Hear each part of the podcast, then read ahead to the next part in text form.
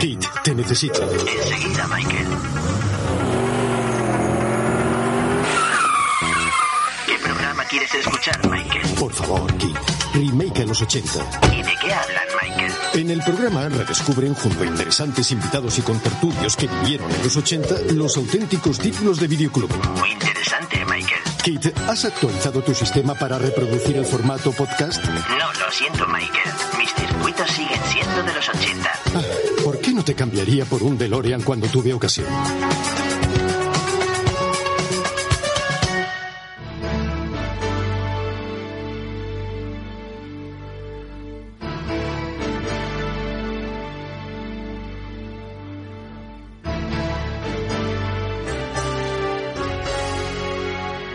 Remake a los 80. Nos adentramos en el videoclub. Emociones y recuerdos con los mejores estrenos de cine de aquel momento. Dirigido y presentado por Juan Pablo Videoclubsero. No olvidéis vuestro carnet de socio remaker.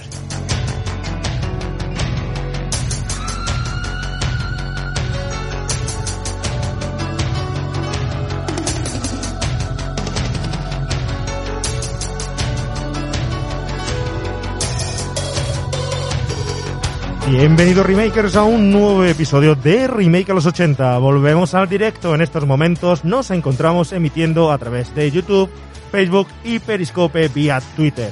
Nos adentramos en una de las estanterías más bizarras y psicodélicas del videoclub para rescatar otra de esas cintas que en su día fue un fracaso en cines. En videoclub destacó por su apasionada, erótica y sensual portada muchos de nosotros nunca nos dejaron alquilar.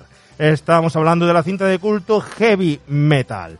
Hoy ya de adultos podemos verla tranquilamente en nuestro sillón sin miedo a que nos cojan viendo esta cinta que era prohibida. Y aunque ahora carecemos del despertar sexual y del deseo eh, de ver por primera vez a esos pechos voluptuosos que aparecen en esta película, sigue siendo una de esas cintas únicas en su especie y con la capacidad de rescatar momentos intensos de nuestra juventud. El erotismo y la violencia se cruzan con la ciencia ficción, la espada y brujería y la animación en circunstancias que solo y únicamente podían darse en esta época maravillosa llamada los 80.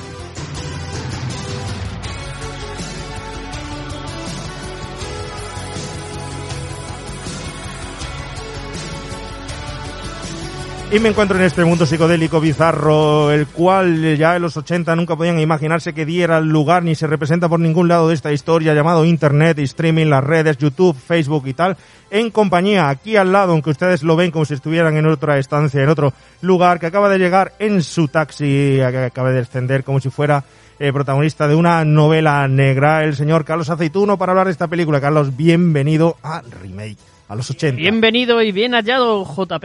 Are you talking to me? Are you talking to me? Bueno, bueno, hoy no nos falta Fran Delgado en las labores técnicas. Estoy haciendo yo de hombre orquesta, ya sabéis. ¿Lo vamos a echar de menos? Pues no, no lo vamos a echar de menos. Intentaremos salvar la situación como sea de forma adecuada, ¿no? Por otro lado, por otro lado, un señor que aunque no lo parezca era muy heavy. Viene con una camiseta del instituto de esa época cruda y dura de la misma infancia. El señor Oscar Cabrera para hablarnos de esta película que sé que es una de tus favoritas, así que llevas reclamando desde hace muchísimo tiempo, ¿no? Sí, eh, la llevo reclamando hace ya bastante y ahora no sé si arrepentirme. Porque ha sido duro volver a Ha sido- verla. Ha sido durillo, ha sido durillo. No, es muy, eh, una peli, un peliculón, un peliculón. Bueno, tú siempre has reclamado el cine de animación en remake a los 80. Sí. Bueno, en este caso no podrás quejarte, ¿no? Yo no me quejo nunca, por lo menos en- delante del micro. Luego sabes que sí, pero Bueno, tenemos ya a los primeros oyentes. Tenemos a un invitado también esperando desde fuera. Tenemos saludos desde Barcelona. Buena película la de hoy, que recuerdo tenemos, por supuesto, crudo. Tenemos a Juan Vicente Molina Moreno. Saludos, Juan Vicente. Buenas tardes desde ese lado de la podcastfera, ¿no? Pero también tenemos a un Highlander. Como siempre, aquí ya sabéis que para dar la bienvenida a los Highlanders lo hacemos con una sintonía siempre especial. En este caso, en este caso, no va a ser menos.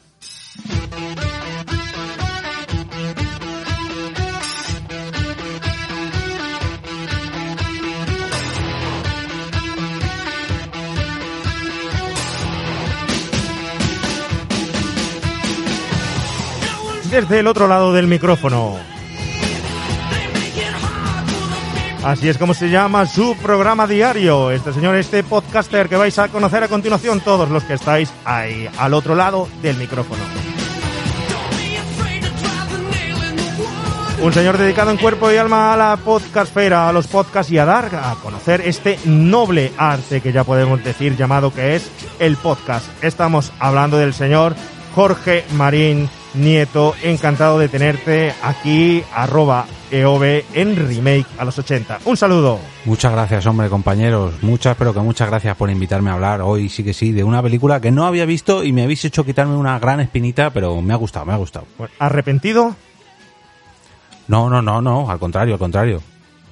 Bueno, eh, antes de nada, antes de comenzar a analizar este titulazo, de ver las primeras secuencias, imágenes, etcétera, coméntanos un poco. Bueno, nosotros te conocemos, felicitarte en primer lugar por ese premio y ese reconocimiento que has tenido hace muy poquito. Ha sido un reconocimiento a tu labor, al gran trabajo que haces en la podcastfera, dando a conocer diariamente eh, secretos, cualidades del podcasting, compañeros del podcast, podcast nuevos, plataformas. Una ardua tarea diaria que realizas de forma continua. Cómo no, en primer lugar, darte la enhorabuena por ese reconocimiento y ese premio que acabas de recibir, que ahí tienes, ¿no? Ay, que no se ve. Esto de que sea transparente no se ve, no se ve. Muchas gracias, hombre.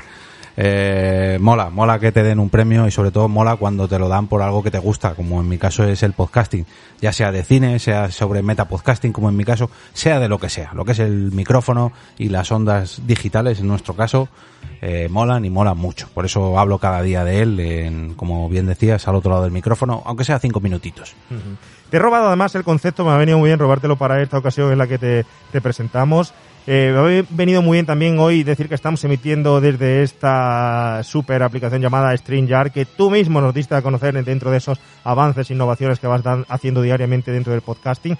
Pero también quiero que le des a conocer a los oyentes dónde te podemos encontrar, mencionar también ese porqué podcast, que hoy creo que habéis tenido día de grabación, ¿verdad? Y un poco dónde gira tu mundo de- del podcasting, del podcast, alrededor de dónde estás y dónde te podemos localizar si alguien quiere escuchar tus magníficos episodios. Bueno, pues por un lado, como comentabas antes, estoy al otro lado del micrófono, que es el nombre de mi metapodcast diario, que es un, un, un formato eso de 5 o 10 minutitos cada día, de lunes a viernes, donde traigo noticias, eventos, herramientas, curiosidades, incluso historia del podcasting, que ya con los 15 años que lleva el podcasting, pues ya va teniendo su propia historia, y hago una especie de arqueología podcastera de vez en cuando, en cada 15 o 20 episodios. Y luego además una vez al mes en Porque Podcast, que además eh, estuviste tú hace bien poquito de invitado, eh, me junto con varios compañeros más y hablo durante dos horas sobre un porqué diferente. Eh, por ejemplo, en el caso de hoy, pues hemos intentado averiguar por qué somos unos boomers, por qué los millennials y los centennials cada vez se nos alejan más y hablan de palabras que no conocemos o de modas que no terminamos de entender. En fin, el mes pasado, por ejemplo, pues hablamos de películas de los años 80 o em, sobre ar- arquitectura, sobre comida, en fin, sobre cada mes sobre una cosa. Y ese es mi rincón más, o esos, mejor dicho, son mis rincones más ociosos porque desde hace casi dos añitos el podcasting ya también forma parte de mi vida profesional porque hago los podcasts de la agencia de noticias Europa Press. Entonces, eh, si ya de por sí ha- hago podcast a diario en mi tiempo libre, pues en el trabajo ahora ya también. Y nada, todo un placer ponerme a este y al otro lado del micrófono y a cualquier lado. Esa es una auténtica virtud y maravilla poder, eh, de cierta forma, canalizar tu trabajo hacia aquello que te gusta también, ¿no? Aunque de vez en cuando se convierta también en una pesadilla, porque eh, sabemos que esto del podcast tiene muchísimo trabajo para ponernos cara aquí eh, hoy en directo y tal. Hay muchísimo trabajo a la espalda, ¿no? Y hay eh, una tarea, ardua tarea, y por ejemplo un daily como el tuyo, totalmente diario, lleva un trabajazo enorme, redacción, grabación y tal, eh, de por vida. Si no recuerdo mal, vas ya por los 300 episodios, ¿puede ser? Sí, casi, casi. Ya voy a llegar a los 300. Casi, casi. Son, a la semana son 25 minutitos nada más, pero me lleva unas 8 o 10 horas de trabajo solo a la semana. Entonces, eh, poca cosa, poca cosa para sacar 5 minutos al día. casi nada, casi nada. Bueno, pues hoy vamos a ver si tenemos, te tenemos por aquí eh, dos horitas eh, entretenido. Vamos a hablar de heavy metal. Vamos a tener también en la recámara a un invitado muy especial que conocerás tú también, Jorge, dentro de poco, pero es un lujazo tenerlo aquí. Lo seguimos manteniendo ahí todavía un poquito eh, a escondidas. Yo ya lo veo, lo tengo aquí conmigo, pero lo sigo teniendo ahí atrás antes de meternos en, en- la película. Y, y qué te parece, bueno, que si le comentamos a los oyentes, como siempre, que de todos los que participéis hoy aquí en nuestro chat, el mejor comentario, el más curioso, aquel que parezca más rocambolesco, se lo vamos a dejar la decisión a Jorge, se va a llevar un premio nuestro, una camiseta, ese mejor comentario, ¿no? En ti va a recaer la, la misión, Jorge, en ti va a recaer. Eh, te lo dejamos ahí, pero todos aquellos que no nos estén escuchando directo, recordad que también estamos en la página web de remakelos80.com Evox, iTunes, Spreaker, Spotify y no estamos en más plataformas ya porque es que ya hasta las desconozco. Si quieren ustedes saber más plataformas, escuchen al otro lado del micrófono que Jorge podrá hablarles de todo el tema de podcasting que ya hasta nosotros, podcaster, se nos va de las manos. Así que bueno, dicho lo dicho y agradecido a todos los que estáis ahí en directo y de lo que vais a disfrutar, vamos a meternos ya directamente en heavy metal.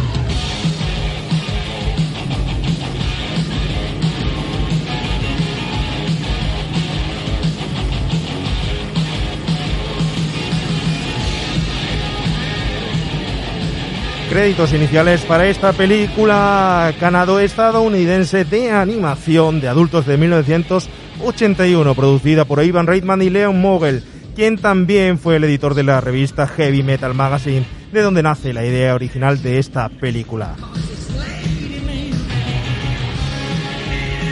Gerald Potterton dirige esta antología de historias con guiones sin igual, dividida en segmentos que van de la ciencia ficción, fantasía, espada y brujería, los viajes en el tiempo hasta el cine erótico, adaptadas de la revista homónima e historias originales con el mismo espíritu. En ella, para locura del espectador y de todos aquellos que han manifestado pues verla alguna vez bajo los efectos de algún estupefaciente, hay una gran cantidad de violencia gráfica, erotismo y desnudez. Son múltiples las curiosidades que os vamos a contar sobre su producción, guiones, técnicas de animación, música y estilo loco y atrevido, que giran alrededor de una cinta casi prohibida y difícil de encontrar, incluso allí en los 80.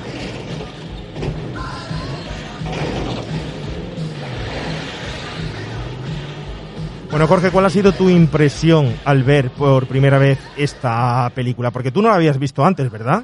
No, de hecho yo la descubrí preparando eh, hace unos cuantos episodios de Porque Podcast hablando sobre películas de los 80 y para un año en concreto, para el año de su estreno, no la conocía.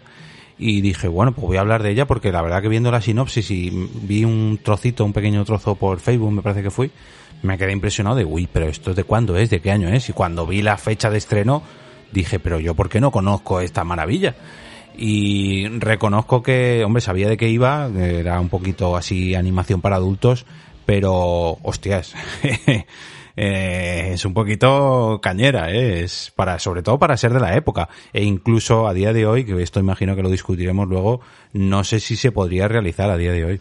Bueno, Bueno, realizar sí, emitir no sé. Efectivamente, efectivamente, que es muy diferente si se puede emitir o no, si se puede realizar.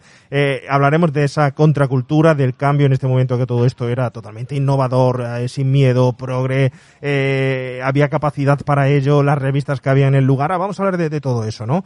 Pero te revienta la cabeza al verla, ¿verdad, Carlos? ¿A ti te ha reventado la cabeza? ¿La habías visto en su momento? No, esta no la había visto. Creo que había visto a lo mejor algún capítulo suelto por ahí, pero no, no, no la había visto entera. Y me ha recordado muy. O sea, me ha recordado mucho a lo que tú dices, a, a las revistas punky y metaleras de, de la contracultura, ¿no? Yo, por ejemplo, era un gran fan de, de Makoki. Incluso si nos vamos a algo más cercano de, de- del jueves, ¿no? De los capítulos de Clara de Noche, de, de- del Maza, ¿sabes? De Pedro Pico Pico Vena. Era un, un rollo así que me gusta bastante. Casi nada. A quien le gustaba era a Oscar. A Oscar sí que le gustaba esta cinta, ¿no? Yo tengo que decir que yo recuerdo intentar verla, pero no poder alquilarla nunca. Ojo, esta cinta era muy difícil de encontrar en el videoclub, ¿eh? Hubo problemas legales y la distribución no fue del todo eh, adecuada o como debería de ser, ¿no? Eh, y, no pude verla, me quedé con las ganas y la vi ya de, de mayor, ¿no? Pero tú creo que sí fuiste uno de esos afortunados que consiguió verla en su momento, ¿verdad? Bueno, eh, sí que la vi cuando era adolescente o preadolescente incluso. y no la recordaba bien porque es verdad que luego me costó, me costó encontrarla. Durante unos años la olvidé, vamos, la olvidé a nivel de detalle, estaba ahí en mi imaginario y siempre ha formado una parte de, de mi vida, ¿no? Y luego la recuperé y sí que sí que la he vuelto a ver en, un par de ocasiones o tres y, y muy bien, la verdad es que es lo que decís, yo es que la tengo súper vinculada a los cómics de aquella época que yo devoraba, Cimox en el 84, eh, cómics internacionales, etcétera, ¿no? Entonces, todos estos dibujantes, eh, cuando yo empezaba a dibujar y tal, eran en los que me copiaba, me fijaba, aparte de Marvel, evidentemente, y de DC, eran estos autores europeos, americanos más underground. Me encanta. Y la peli, la verdad es que tiene muchas virtudes. Tiene. También sus defectillos, no vamos a decir que no, pero Dice, cuando yo empezaba a dibujar, ¿has dibujado alguna vez de verdad? De... sí hay gente que dice que yo no pinto nada, pero Sí, yo lo digo, que de vez en cuando no pintas nada, ¿no? Pero en fin. Bueno, lo que sí le vamos a preguntar, atención, eh, eh, tenemos un nuevo contertulio, un nuevo invitado, así sorpresa, eh, lo tenemos a la espera, que lo vamos a introducir ya, y es un señor que... Es muy poco Es- delicado, ¿no? Sí, sí, es, es poco delicado, su nombre ya lo indica, ¿no? Es un señor poco delicado, pero con un gusto exquisito, con un gusto en los 80, en el cómic, en las revistas, con unos orígenes dentro de este mundo que incluso ha conocido a algunos dibujantes de este heavy metal, que conoce muy bien este arte, que conoce esta historia, que además creo que estuvo en- incluso en el preestreno de esta película, así que yo creo que le podemos preguntar a ver cuándo vio por primera vez al señor Bruto Pomeroy, cuándo vio por primera vez esta película. Bruto, bienvenido a Remake a los 80. Muchas gracias, muchísimas gracias. Bueno, gracias por invitarme a, a vuestro programa. Bueno, como, como tú decías, eh, en su momento disfruté de ese preestreno. En- me parece que el preestreno se hizo, cuando menos la fiesta se hizo en, en Pachá, en, en Madrid, en, en- en la calle Barceló. Eh, fue una fiesta por todo lo alto. He de reconocer que la primera vez que vi la, la película no me gustó mucho. Me parecía que yo, evidentemente, provenía del, del Metal Hurlan, de la versión original francesa, de su versión luego en España, y mm, esperaba más de la película. Con lo cual, aunque reconozco que por aquel entonces películas de animación para adultos se habían hecho muy pocas, eh, estaba Ralph Batsky haciendo El gato Fritz y algún otro trabajo, pero muy, muy pocos trabajos se habían visto en cine de animación para adultos que dejaba algo que desear. Recuerdo que salí con un sabor ag- agridulce al, al verla. Pero bueno, eh, no la he vuelto a ver, eh, aunque me, me mandaste un enlace ayer por la tarde, no, no la vi. Eh, con lo cual no sé esa recuperación qué tal, qué tal sentará, ¿no? Pero, pero bueno, me, me sigo quedando. Para situar un poco a- al, al oyente, eh, cuéntales... Es que os recibo No mal que no os entiendo. Bueno, como, como sabéis, eh, la revista Me- Metal Hurlan, eh, su, su, su casa madre, es una revista que surge por un grupo, por una cooperativa de, dibujantes centroeuropeos, principalmente franco-belgas, que deciden, de la mano de, un ideólogo que era Jean-Pierre Dionet, que solo hacía guiones ocasionalmente, como un poco como director de, de toda aquella trama, pues eh, Moebius, Drulet y algunos otros dibujantes sacan el, el, cómic. Es, sorprendente, se, tratan historietas, se tratan aventuras de ciencia ficción con un, con un peso específico muy cercano a, al mundo de, de Carlos Castaneda, de Jodorowsky, eh, digamos, gentes que habían estado viviendo lo que luego se llamó la psicomagia, eh, de manera general, ¿no? Ahí yo destacaría principalmente a Moebius, a Jean Sigo, que nos había que nos había previamente sorprendido ya con una historia del oeste, que es el teniente Blueberry, y que en su faceta como, como Moebius, eh, pues rompe con todo y nos deja encantados tanto en el guion como en el dibujo, ¿no? En todo caso, y para ser muy, muy sencillo, muy breve, eh, en la película Heavy Metal hay dos pesos pesados que han fallecido recientemente. Uno es Richard Corben, que ha fallecido a lo largo de esta semana, como, como sabéis, y Juan Jiménez, el, el artista argentino, que es responsable del, del, episodio del taxista, que me pareció siempre lo más notable del, del largometraje y que fallecía hace unos meses. O sea que la película ya eso, nació a principios de los 80 y, y bueno, ya ha ido dejando más de un cadáver profesional. ¿no?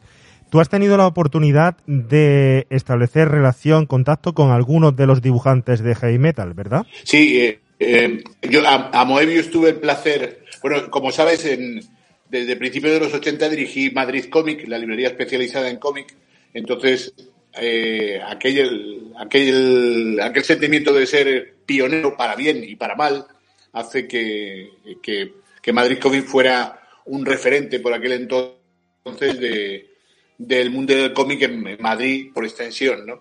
Eh, entonces, me dio la oportunidad de, relacionarme con, artistas magníficos y entre ellos, y yendo muy concreto a, a, Conocí puntualmente a Richard Corben en algún momento que vino a España, pero de una manera muy ocasional. Con Moebius tuve alguna que otra oportunidad de, de, estar con él y sobre todo con Juan Jiménez, con el artista argentino, tuve muy buenas, muy buena relación, una relación de amistad durante años. Estuvimos en varios proyectos juntos y, y era un encanto, no solo gráficamente, artísticamente, sino, sino en lo personal, tanto él como su, como su mujer, como su entrañable compañera eh, fueron gente muy cercana durante muchísimos Esta era, años. era una revista en su momento muy demandada, ¿no?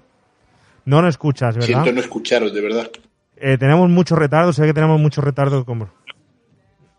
No os escucho nada. Empecé a escucharos muy bien cuando arrancó el programa y hace unos 10 minutos que empezó bueno, a perderse bueno. el sonido. Pues, Bruto, lo que vamos a hacer, eh, lo que vamos a hacer, te vamos a, a, despedir. Te despedimos entonces para que nosotros seguimos con el programa porque es una pena no, no poder hablar contigo bien. ¿Vale? Si te parece. Muy bien. Eh, es una lástima, una lástima. Bueno, por, por lo menos nos has dejado mm, cinco minutos de tu propia experiencia que nos hubiera gustado que nos contaras la repercusión que tuvo esta película y la revista socialmente, ¿no? Y otras revistas o parecidas a, a, a ella. Pero bueno, si no nos oyes. A partir de ahora os, os seguiré eh, y espero escucharos mucho mejor de lo que os escucho ahora mismo. Perfecto, perfecto. Bueno, Bruto, pues muchas gracias. Un saludo, seguimos nosotros por aquí. Chao. Un abrazo, Bruto. Bueno, pues estas son las cuestiones del directo. Eh, me preocupa, Jorge, ¿tú nos escuchas bien? Eh, sí, bueno, alguna caída así puntual, pero bien, en general, bien. Vale, perfecto, estamos en ello. Es una lástima que hayamos perdido a, a Bruto y le recomiendo a, a, nuestros oyentes que se escuchen el, el, especial que tenemos del Festival de Cabra, en el cual le, le hacemos una entrevista a Bruto Pobre y nos habla de toda la trayectoria que tiene en el mundo de, de los cómics, ¿no? de cómo llevó la revista de, de Madrid Comics cuando prácticamente fue de los, de los pioneros en llevar este, eh, este noveno arte allí a, a, a, Madrid, ¿no? Efectivamente, fue, está, eh, por ahí está en YouTube, eh, está en todas nuestras eh, plataformas, YouTube, de Evox, etcétera, y fue un momentazo el que vivimos allí en Cabra con él, eh, tuvimos el gustazo de conocerlo, y hoy una lástima que no hayamos mm. podido porque él tiene una dilatada experiencia en, en, en, todo esto, ¿no? Y nos hubiera contado muchísimo más. Pero bueno, seguimos adelante, vamos con Oscar. Oscar, ¿eres capaz de ampliar en algo la información que nos ha prestado Bruto? Es decir, cómo nace esta película, cuáles son sus orígenes, qué, qué, qué fue de aquella revista, eh, cómo consiguen los derechos la, productora, porque eso hay también una historia, ¿no? Una anécdota en todo eso, ¿no? Vamos a adentrarnos un poco en la previa de Heavy Metal. Es complicada la historia, ¿vale? Pero bueno, básicamente es lo que ha comentado o ha apuntado Bruto, ¿no? Eh, estaba la, publicación de Metal Harlan que empezó en el 74 con los nombres que él ha dicho, ¿no? Alguien tan importante como, como John Giraud, eh, Moebius, ¿no? Eh, bueno, y no menos importante, Jean, Jean-Pierre Dioney y Philippe Durulet, que es el que ha comentado él, ¿no?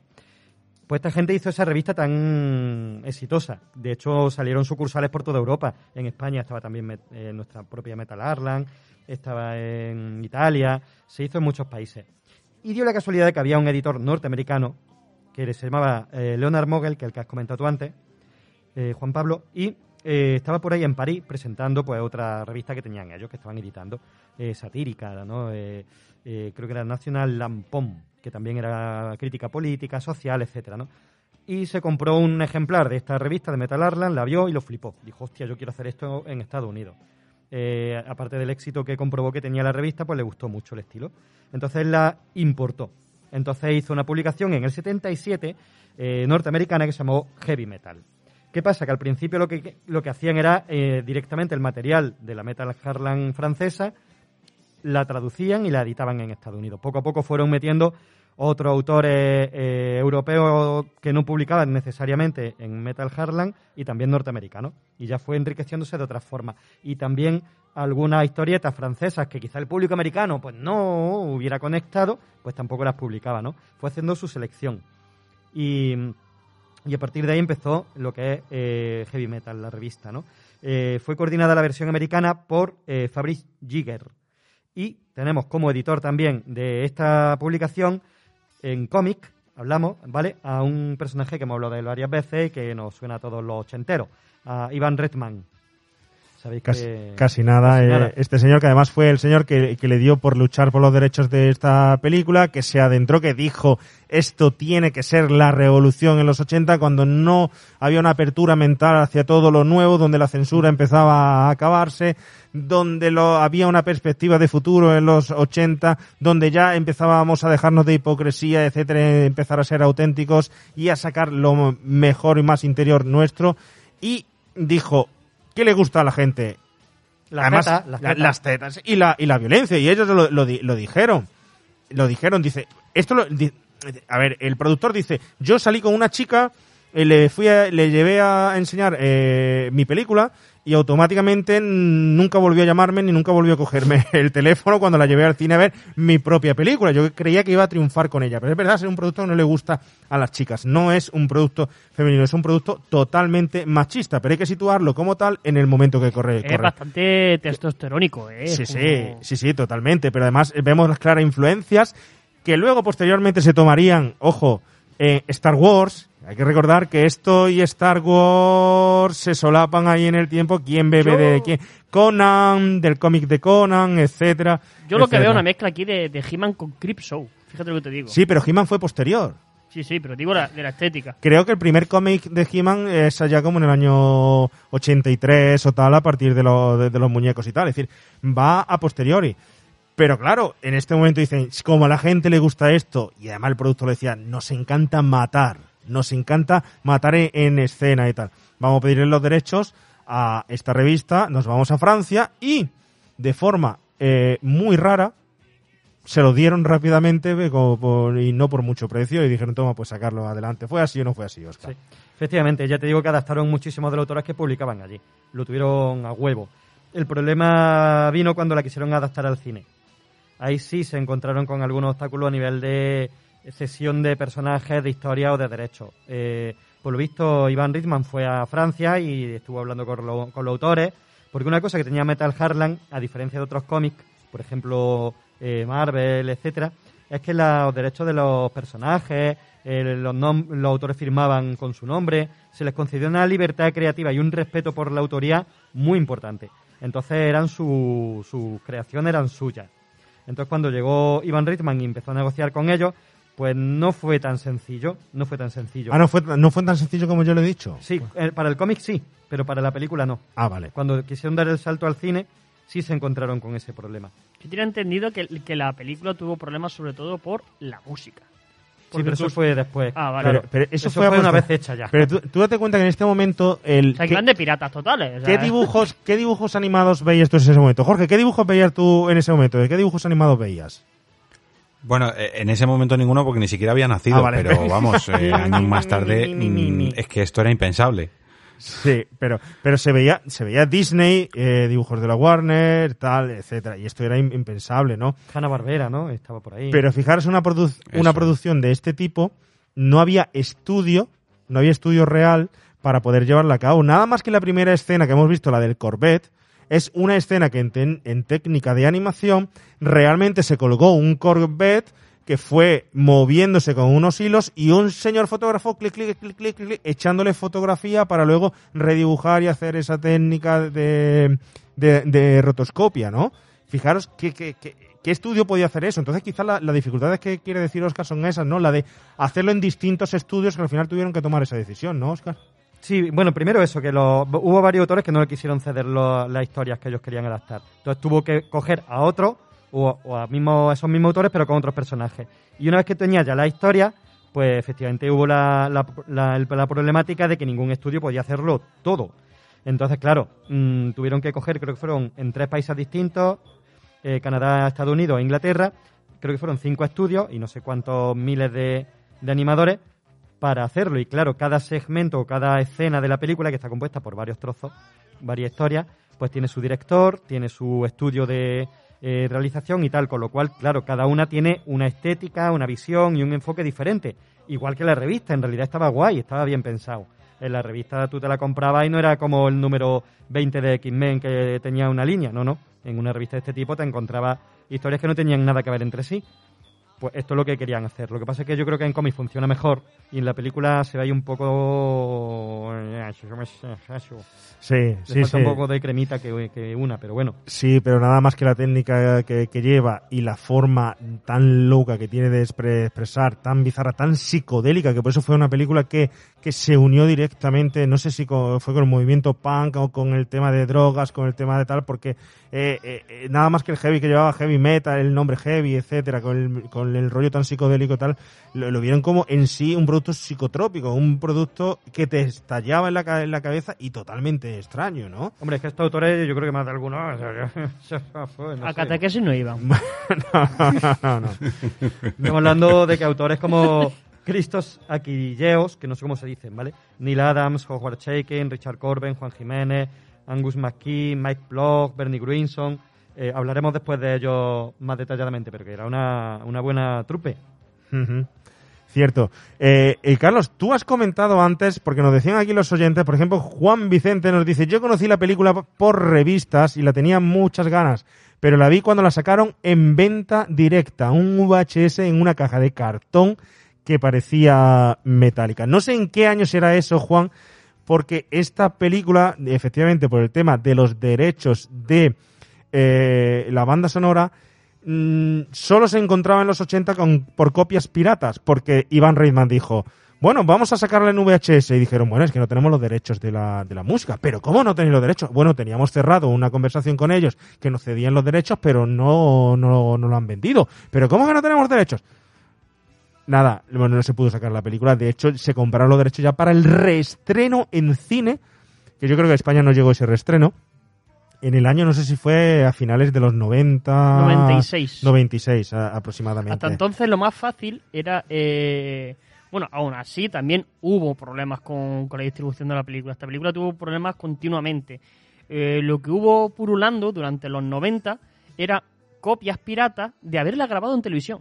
De haber tenido tú un VHS y haberla grabado en, en- en televisión. Porque era muy difícil encontrar esta, esta película, primero por derechos de autores, luego por derechos de la música y luego por no sé qué historias que hubo con, con el estreno de, de la distribución. Pues lo que te decía, Juan Vicente nos dice que la conoce por la, la revista, pero en aquellos tiempos había más revistas de este tipo. Yo tengo que reconocer que, que ya empecé a conocer estas revistas a través del jueves y a través también, como no, creo que es un clásico también, Máquina Baja, ¿no? Ya Claro, posteriormente, que es Baja. imprescindible, ¿no? Y esas frases típicas que, bueno, no voy a decir aquí, aunque, aunque eh, se- que haces colección de estampitas, eh, así, de tartán y de tu puta madre. Sí, eso era magistral, ¿no? Pero, ¿qué más se veía por ahí? ¿O qué veías tú? ¿O qué leías tú por ahí? Mira, yo he hecho un recuento más o menos de, de las revistas eh, españolas, eh, las cuales tenían un poco de, de esa subcultura, pues medio punky, ¿no?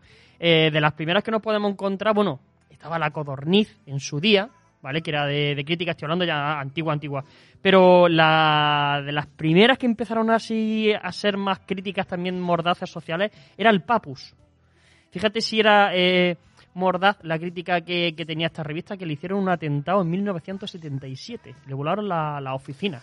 Bueno, eso suena, suena actual, ¿eh? Suena, suena actual, lamentablemente suena actual. Exacto. Luego tenemos, eh, bueno, el Víbora, Makoki, que Makoki era una revista ochentera brutal también, había personajes como el Mazas, que era un, un punky que la estaba liando siempre por todos lados, Malacara, el propio Makoki que se escapaba con unos cables en la, en la cabeza. Eran todos pues revistas las que tenían alto contenido violento y erótico. Luego también ya entramos en, en el jueves, que en el jueves tuvo también otro incidente que fue en el 2007, que fue el famoso secuestro de la revista, cuando tuvieron una portada con, con la Casa Real. Y a día de hoy pues tenemos Mongolia, que también hace una sátira social. Y como otro incidente así, pues podemos irnos un poquitín más a Francia, como estaba haciendo nuestro compañero Bruto Pomeroy, y hablar también del incidente que tuvo Charlie Evo, pues por lo mismo, por hacer comentarios satíricos sociales con el tema de, de la religión. Ujú. Estos son más o menos los, las revistas que yo he ido conociendo. A lo mejor no tienen tanta temática heavy, pero es que Oscar es un experto sí, en esa temática, yo soy más, Hombre. más punky y rockero, entonces pues me he ido por esa línea. No, no, tampoco experto, pero sí es verdad que yo sí leía pues las que hemos hablado antes. A mí la que me, la que podría ser parecida, pues era eso, de CIMOC, Zona 84, Comics Internacional, 1984, eh, Totem. Eran películas que, o sea, perdón, revistas que te cogían eh, pues de estos autores, Richard Corben, Bernie Grinson, etcétera, ¿no? Y era Altuna, mm, Carlos Trillo, gente así, Juan. Jiménez. Mira, la, la película fue lanzada por Sony Pictures en, en DVD el 23 de noviembre de 1999 En el 99. y en Blu-ray el 14 de junio del 2011. Oye, volviendo al tema de las revistas, para no, no salirnos un poco de, de ellas. Sí, eso es lo que... Guillermo, Guillermo habla de la Super Pop también. Sí, ¿eh? eso, eso es a lo que iba. Que, Y de la Vale. que aquí están, están en los comentarios hablándonos de la Super Pop. Eh, Crudo nos dice de la revista CIMOC. Eh, por aquí Guillermo nos hablaba también que en aquella época también los dibujos de Hanna Barbera también se veían, todos en latino. Yo no sé, Jorge, ¿tú has sido apasionado de alguna revista de, de este tipo? ¿Has llegado a leer alguna o tal? Y además, aumento la, la pregunta. Yo soy profano ahora mismo en el tema de estas revistas en la actualidad. Carlos ha mencionado algo. Pero no sé si en Internet, ahora ya que están los blogs, las páginas web y tal, hay alguna de este tipo que podamos referenciar o si no que, que los oyentes de aquí del chat no lo digan, ¿no? Mm, Yo que recuerde, así que haya tenido en mis manos el jueves y ahora Mongolia, pero así lo más parecido sería algún tipo de fanzine, incluso más, más amateur, pero revista, revista como tal de tirada nacional, por así decirlo, el jueves y Mongolia. Pero por lo demás, de hecho, es que las estoy descubriendo ahora con vosotros, el resto. Estaría bien, Y mira que yo soy comiquero, Sí, ¿eh? pero ¿no? no, no, no. pues, eh, lo que estaría bien ahora en ese resurgir, en ese resurgir de, de- del cómic, de la revista que actualmente estamos viviendo, que estamos viendo, eh, eh, estaría bien si el oyente eh, escucha esto y quiere dejarnos luego sus recomendaciones de blog, de sitios donde podamos hacer referencia a ello y descubrirlos, o incluso aquí por el propio chat y los vamos comentando, o los que nos escuchen en diferido, pues nosotros estaremos encantados de adjuntarlo al programa e ir eh, dándole publicidad a esos sitios para que poco a poco vayamos descubriendo cada vez más, ¿no? Eh, Mira, sí que he recordado una hora que son de Zaragoza. Esto es, ya no sé si hace tres o cuatro años, al menos que yo sepa, sí que estaban editando. Que son los Malavida, que es el colectivo Malavida de Zaragoza. Y están también muy, no, no están tan relacionados con el heavy metal, pero sí muy, muy cercanos a este estilo. ajá. Y teníamos en Jaén Viñeta 6, creo que era, ¿no? Sí, sigue estando. Viñeta Colectivo- 6 sigue viva. Sí, efectivamente. Un saludo a los compañeros Viñeta 6. Sí. Bueno, yo te voy a preguntar, bueno, por aquí dicen la perdiz, la perdiz. Uf, se lo he dicho yo de las primeras, ¿eh? Estaba por los años 50 o así. Vámonos al mensaje en aquel tiempo de este, esta película, ¿no? Mensaje quizá descarado en su momento. Yo me atrevería a decir, no sé Jorge si está de acuerdo o no, eh, progresista en el sentido de, bueno, nos podemos permitir ya esto, nos podemos permitir todo y no mm, poner el grito en el cielo. Y hoy en día hay que decir que con todo lo progre que era en aquel momento es recatado o debería de ser censurado. ¿Tú qué opinas sobre esta contracultura? Eh, a ver, yo imagino que esto también es fruto de su época porque salíamos, o el mundo, nosotros en España mucho más, pero el mundo salía de una época más de censura, más todo más cohibido. Nosotros aquí esto era, vamos, esto era escandaloso. Y ahora mismo mm, pasaría un poco igual, mm, a lo mejor no tanto como censura, pero sí como algo políticamente incorrecto. Sobre todo que comentabais antes el tema mm, no machista, aunque también un poquito, pero sobre todo no centrado a las mujeres, porque esta película hoy en día, si la estrenaran en cine, buf, buf, la que se armaría, yo creo que habría boicot por todas las asociaciones feministas y demás. Sobre todo por esas, eh, por ese tipo de, mm, de, de público, ¿no? Porque a lo mejor, bueno, el tema humor, tema drogas y eso, pues sí que se permite un poco más. Pero el uso y disfrute que hacen de las mujeres en esta película, Sí, el, el tratamiento, uf, hoy en el día... tratamiento de la mujer en esta película no es simplemente un objeto durante toda la, la escena. Bueno, yo en el último Quitando la última... Yo en el último no lo trataría como tal de, de objeto. Bueno, Hay- es, es Sena, la princesa guerrera, pero esto es como todo, todos con pieles, todos con abrigo y ella va en bikini, o sea. Sí, pero, a pero también, también hay que saber ponerlo en su contexto, en su momento. Sí, sí, diciendo a eh, día de hoy. También eh, en su- eh, los creadores hablaban de que estas historias no estaban solo enfocadas al sector masculino, sino que también había un alto componente sexual eh, eh, destinado hacia la mujer. De hecho, en la propia revista, y no sé si Oscar eso lo sabe mejor que yo o no, se podía ver esa segunda historia en la que salía ese señor forzudo, forzoso, eh, eh, cuadrado y tal, salía con un gran miembro viril que le colgaba de, pues de ahí, de donde le cuelgan los miembros viriles, eh, hablando claro, ¿no? Eh, que luego, pues sí es verdad que en la película no aparece, pero bueno, sí. aparece unos segundos cuando se está transformando de niño a, a Tiaco, a Den, en esa especie de Claro. espiral. Ahí sí se ve. Esa escena fue censurada a posta, porque en la revista sí salía con, con todo el mandango al aire, y en la película, cuando llegamos al capítulo de Den, arranca una, una tela por ahí para conseguir la catalogación R. Y lo hicieron a, a posta, como diciendo, vamos a taparle aquí el mandango a este Además hombre. hace, hace el comentario gracioso. No vayáis con el este colgando, enseñándolo. Claro. un- Igual que también hace un comentario de qué ojos más bonitos tenía y que de repente un primer plano de los pechos. Es como. Oh, ese es brutal. ese momento, como, perdona. Ese- Sí, sí, sí, sí, sí. Ese me he acordado yo, me he acordado. Bueno, iremos analizando cada uno de ellos, cada uno de ellos.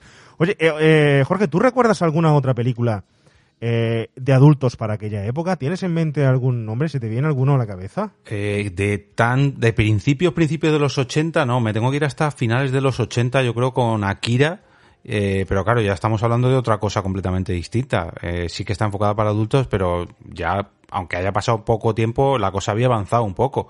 Pero de animación para adultos y sobre todo tan descarada mm, es que no recuerdo ninguna no de esa época ni de ahora mismo. Ahora tendría que pensar mucho para encontrarme algo.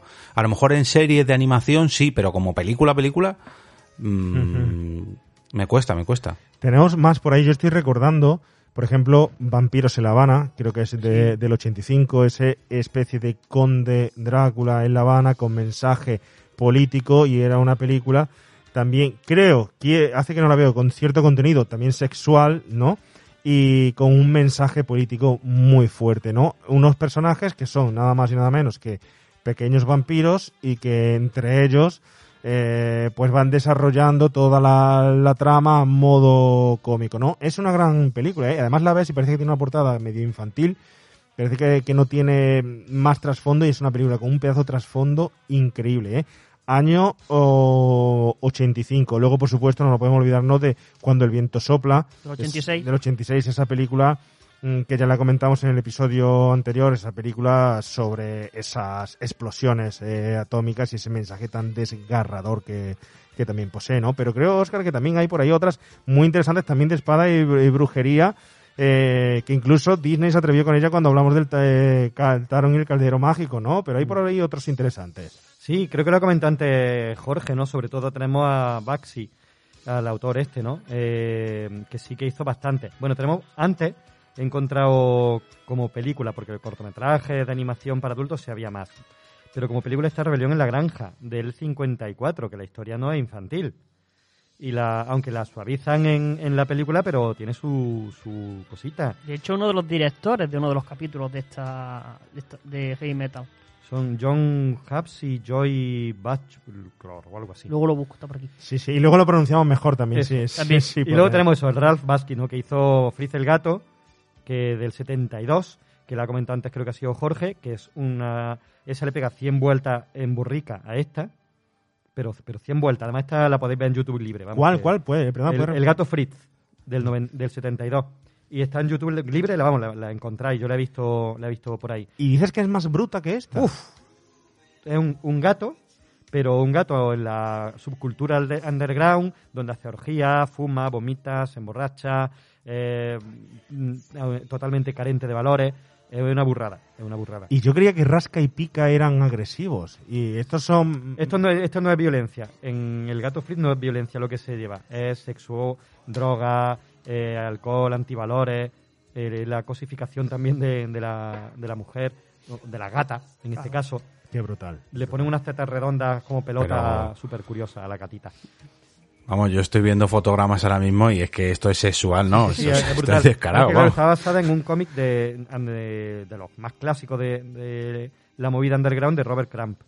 Y efectivamente, el cómic era incluso peor, vamos, que tuvieron hasta su peleilla por la adaptación. El, el autor del cómic no estaba muy contento. Dice que no era su personaje, o sea que te- échale. Y luego tenemos, por ejemplo, del mismo de Ralph eh, Basky, tenemos Heavy Traffic, que también es del 73, que también habla de jazz, de cosas adultas. No es que sea violenta, pero sí es una película también donde se, donde se habla pues de la cultura urbana, etcétera.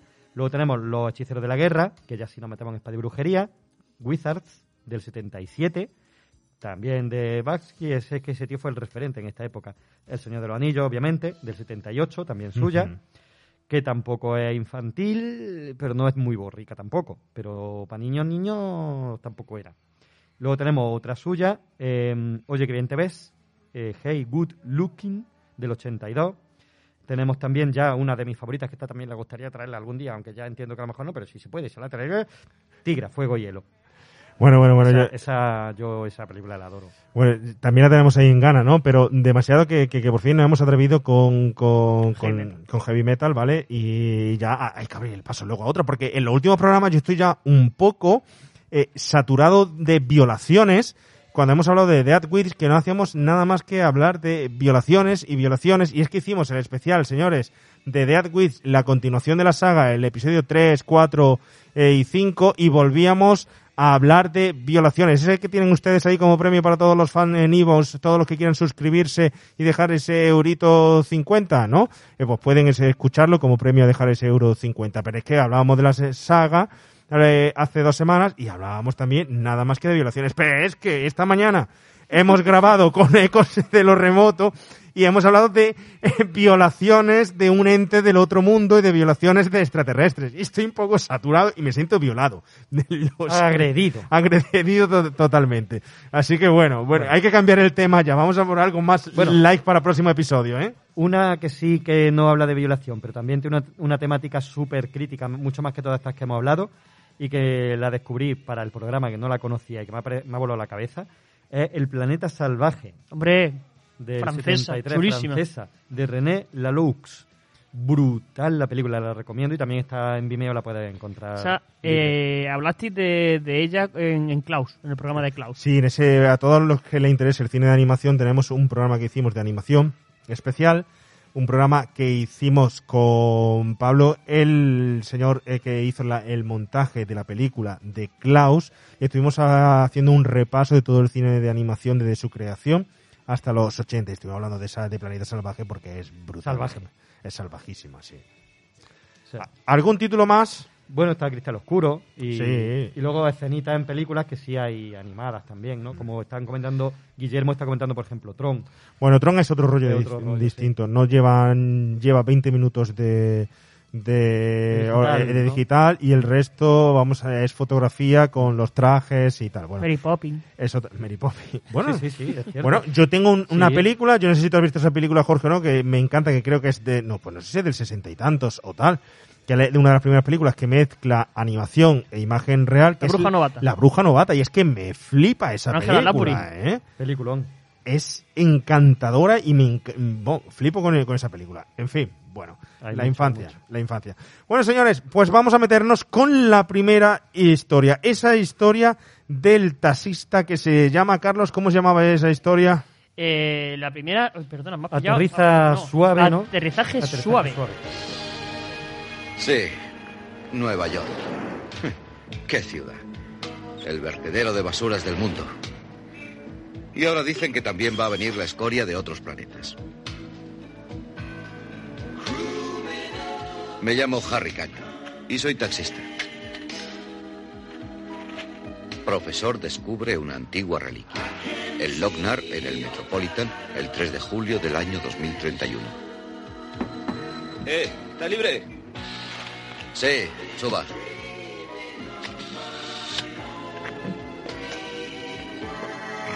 ¿A dónde vamos? Edificio de Naciones Unidas. El edificio de las Naciones Unidas. Muy gracioso. Ahora es un bloque de viviendas baratas, un basurero.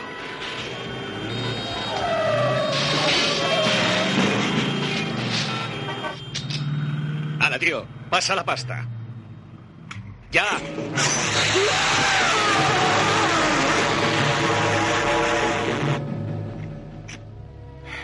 Chapucero de mierda. Nadie toca a Harry Canyon si Harry no quiere.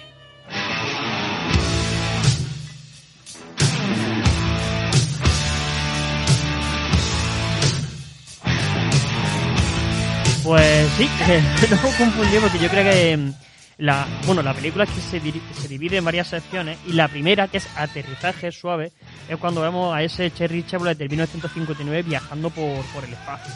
Luego vendría Grimaldi, que es la parte en la que el astronauta entra dentro de, la casa y le da el Lornak a, a la hija y destruye al astronauta. Y ahora sí eh, sería el primer capítulo largo, por así decirlo, que es el de Harry Canyon. Mira, como, como dato curioso te puedo decir de, mm, del aterrizaje suave de la primera, cómo abre la, la película. Que Sí, es que ahí, perdón, hemos conectado con Bruto, eh, con el comienzo de la película y al final se nos ha ido un poco contar cómo es el comienzo de, de todo, ¿no? mm, lanzan un coche a través de una, de una lanzadera y va cayendo hasta, hasta Sí. el planeta Tierra, porque sí, sin, sin ningún tipo de gravedad, o sea, cae directamente y ya pasa por, lo- por el desierto de Arizona hasta llegar a la casa. Pues Elon, Elon Musk, que es un, científico y un, inventor, era muy fanático de, esta película. Y tanto es así que eh, este hombre decidió mandar un coche Tesla al espacio. Y ahora mismo hay un coche Tesla dando vueltas por el espacio, el cual se supone que va a dar vueltas casi durante mil años hasta que se desintegre.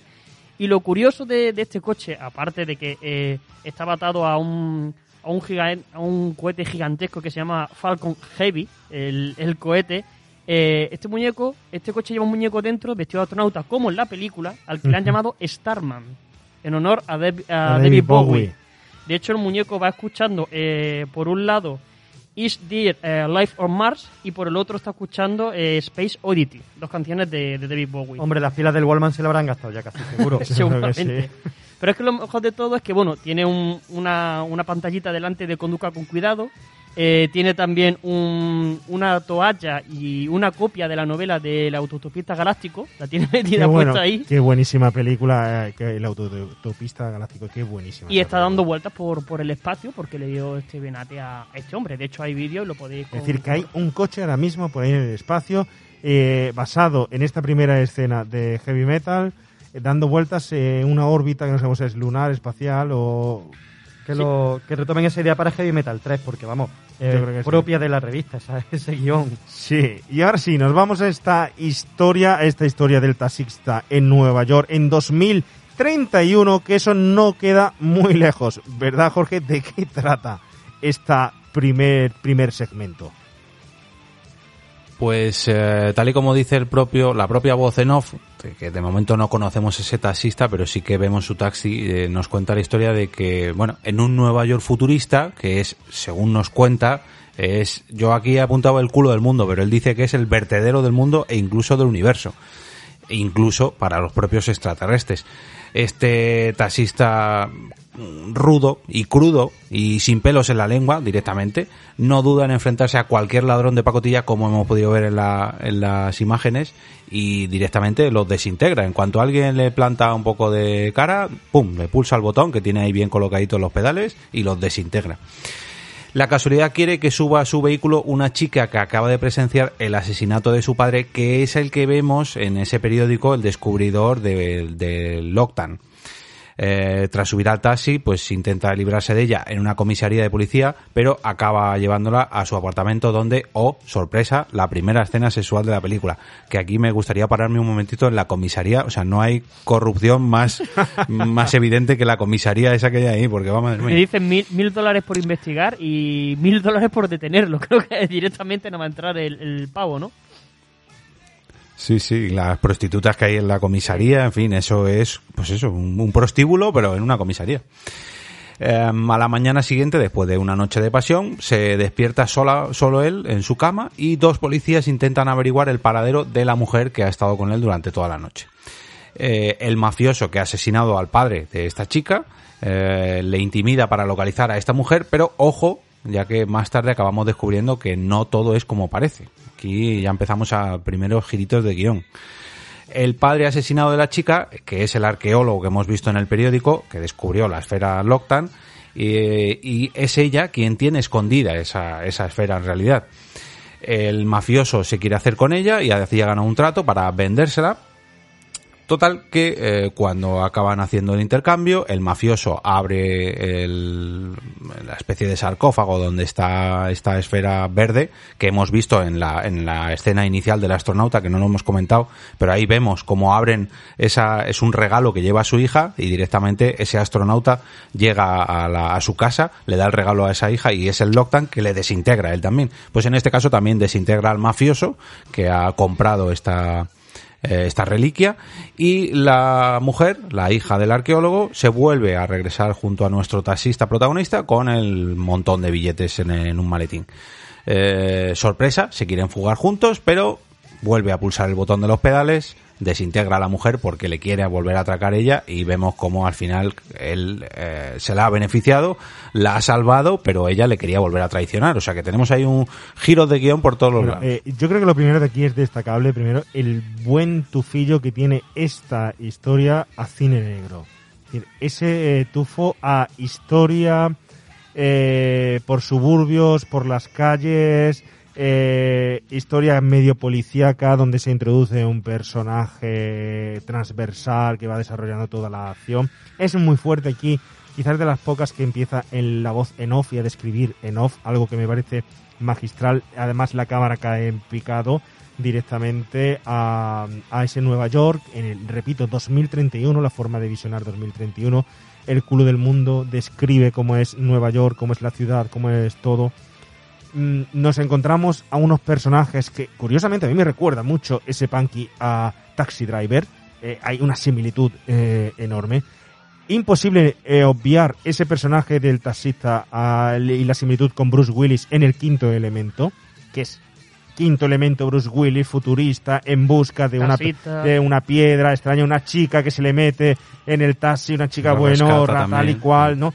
Por supuesto, la escena de, de sexo, una escena gratuita en la que te saca de cine, del cine negro y te mete directamente en cine porno, porque es Al turrón. eh, al turrón, efectivamente. Y además, además que la chica duerme como un lirón, es decir, están a punto de matarla tal y cual y duerme como un lirón. No, pero aparte es que llegue y se le mete en la cama directamente. El tío se acuesta y la. Todo Pero- guarro, asqueroso, comiendo de una lata, no sé qué. Ahora me voy a dormir. Y entra la tía. ¿Me, ¿me puedo meter en la cama contigo? ¡Hala! Pero- la croqueta. Pero ojo, además él lo dice, dice, una de las cosas que mejor sé hacer es el sexo. sí, sí, tío, So- un soy- campeón, vamos. soy un pedazo campeón, ¿no? Eh, bueno, hay muchos paralelismos y quizá una de las historias mejor estructurada, mejor ordenada, ¿no? Con ese monólogo, con ese, esa visión. ¿Qué os parece la visión futurista de la cual además se dice claramente que se inspira o que puede inspirarse eh, Blade Runner o Ridley Scott para su película Blade Runner? ¿Tú eso lo sabías, Jorge, lo que te estoy comentando?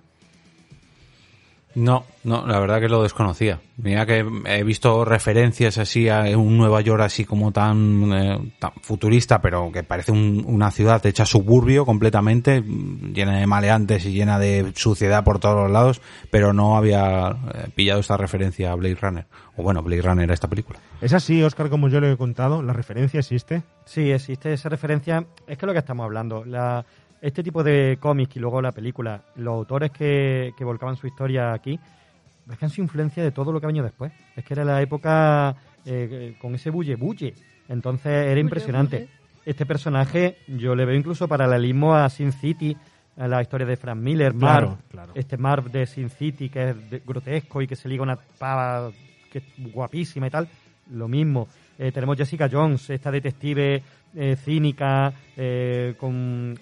son muchas referencias las que se ven de este Nueva York post-apocalíptico en muchas películas. Entonces, claro, es que han influido... Es que ahí tenemos un pequeño inciso.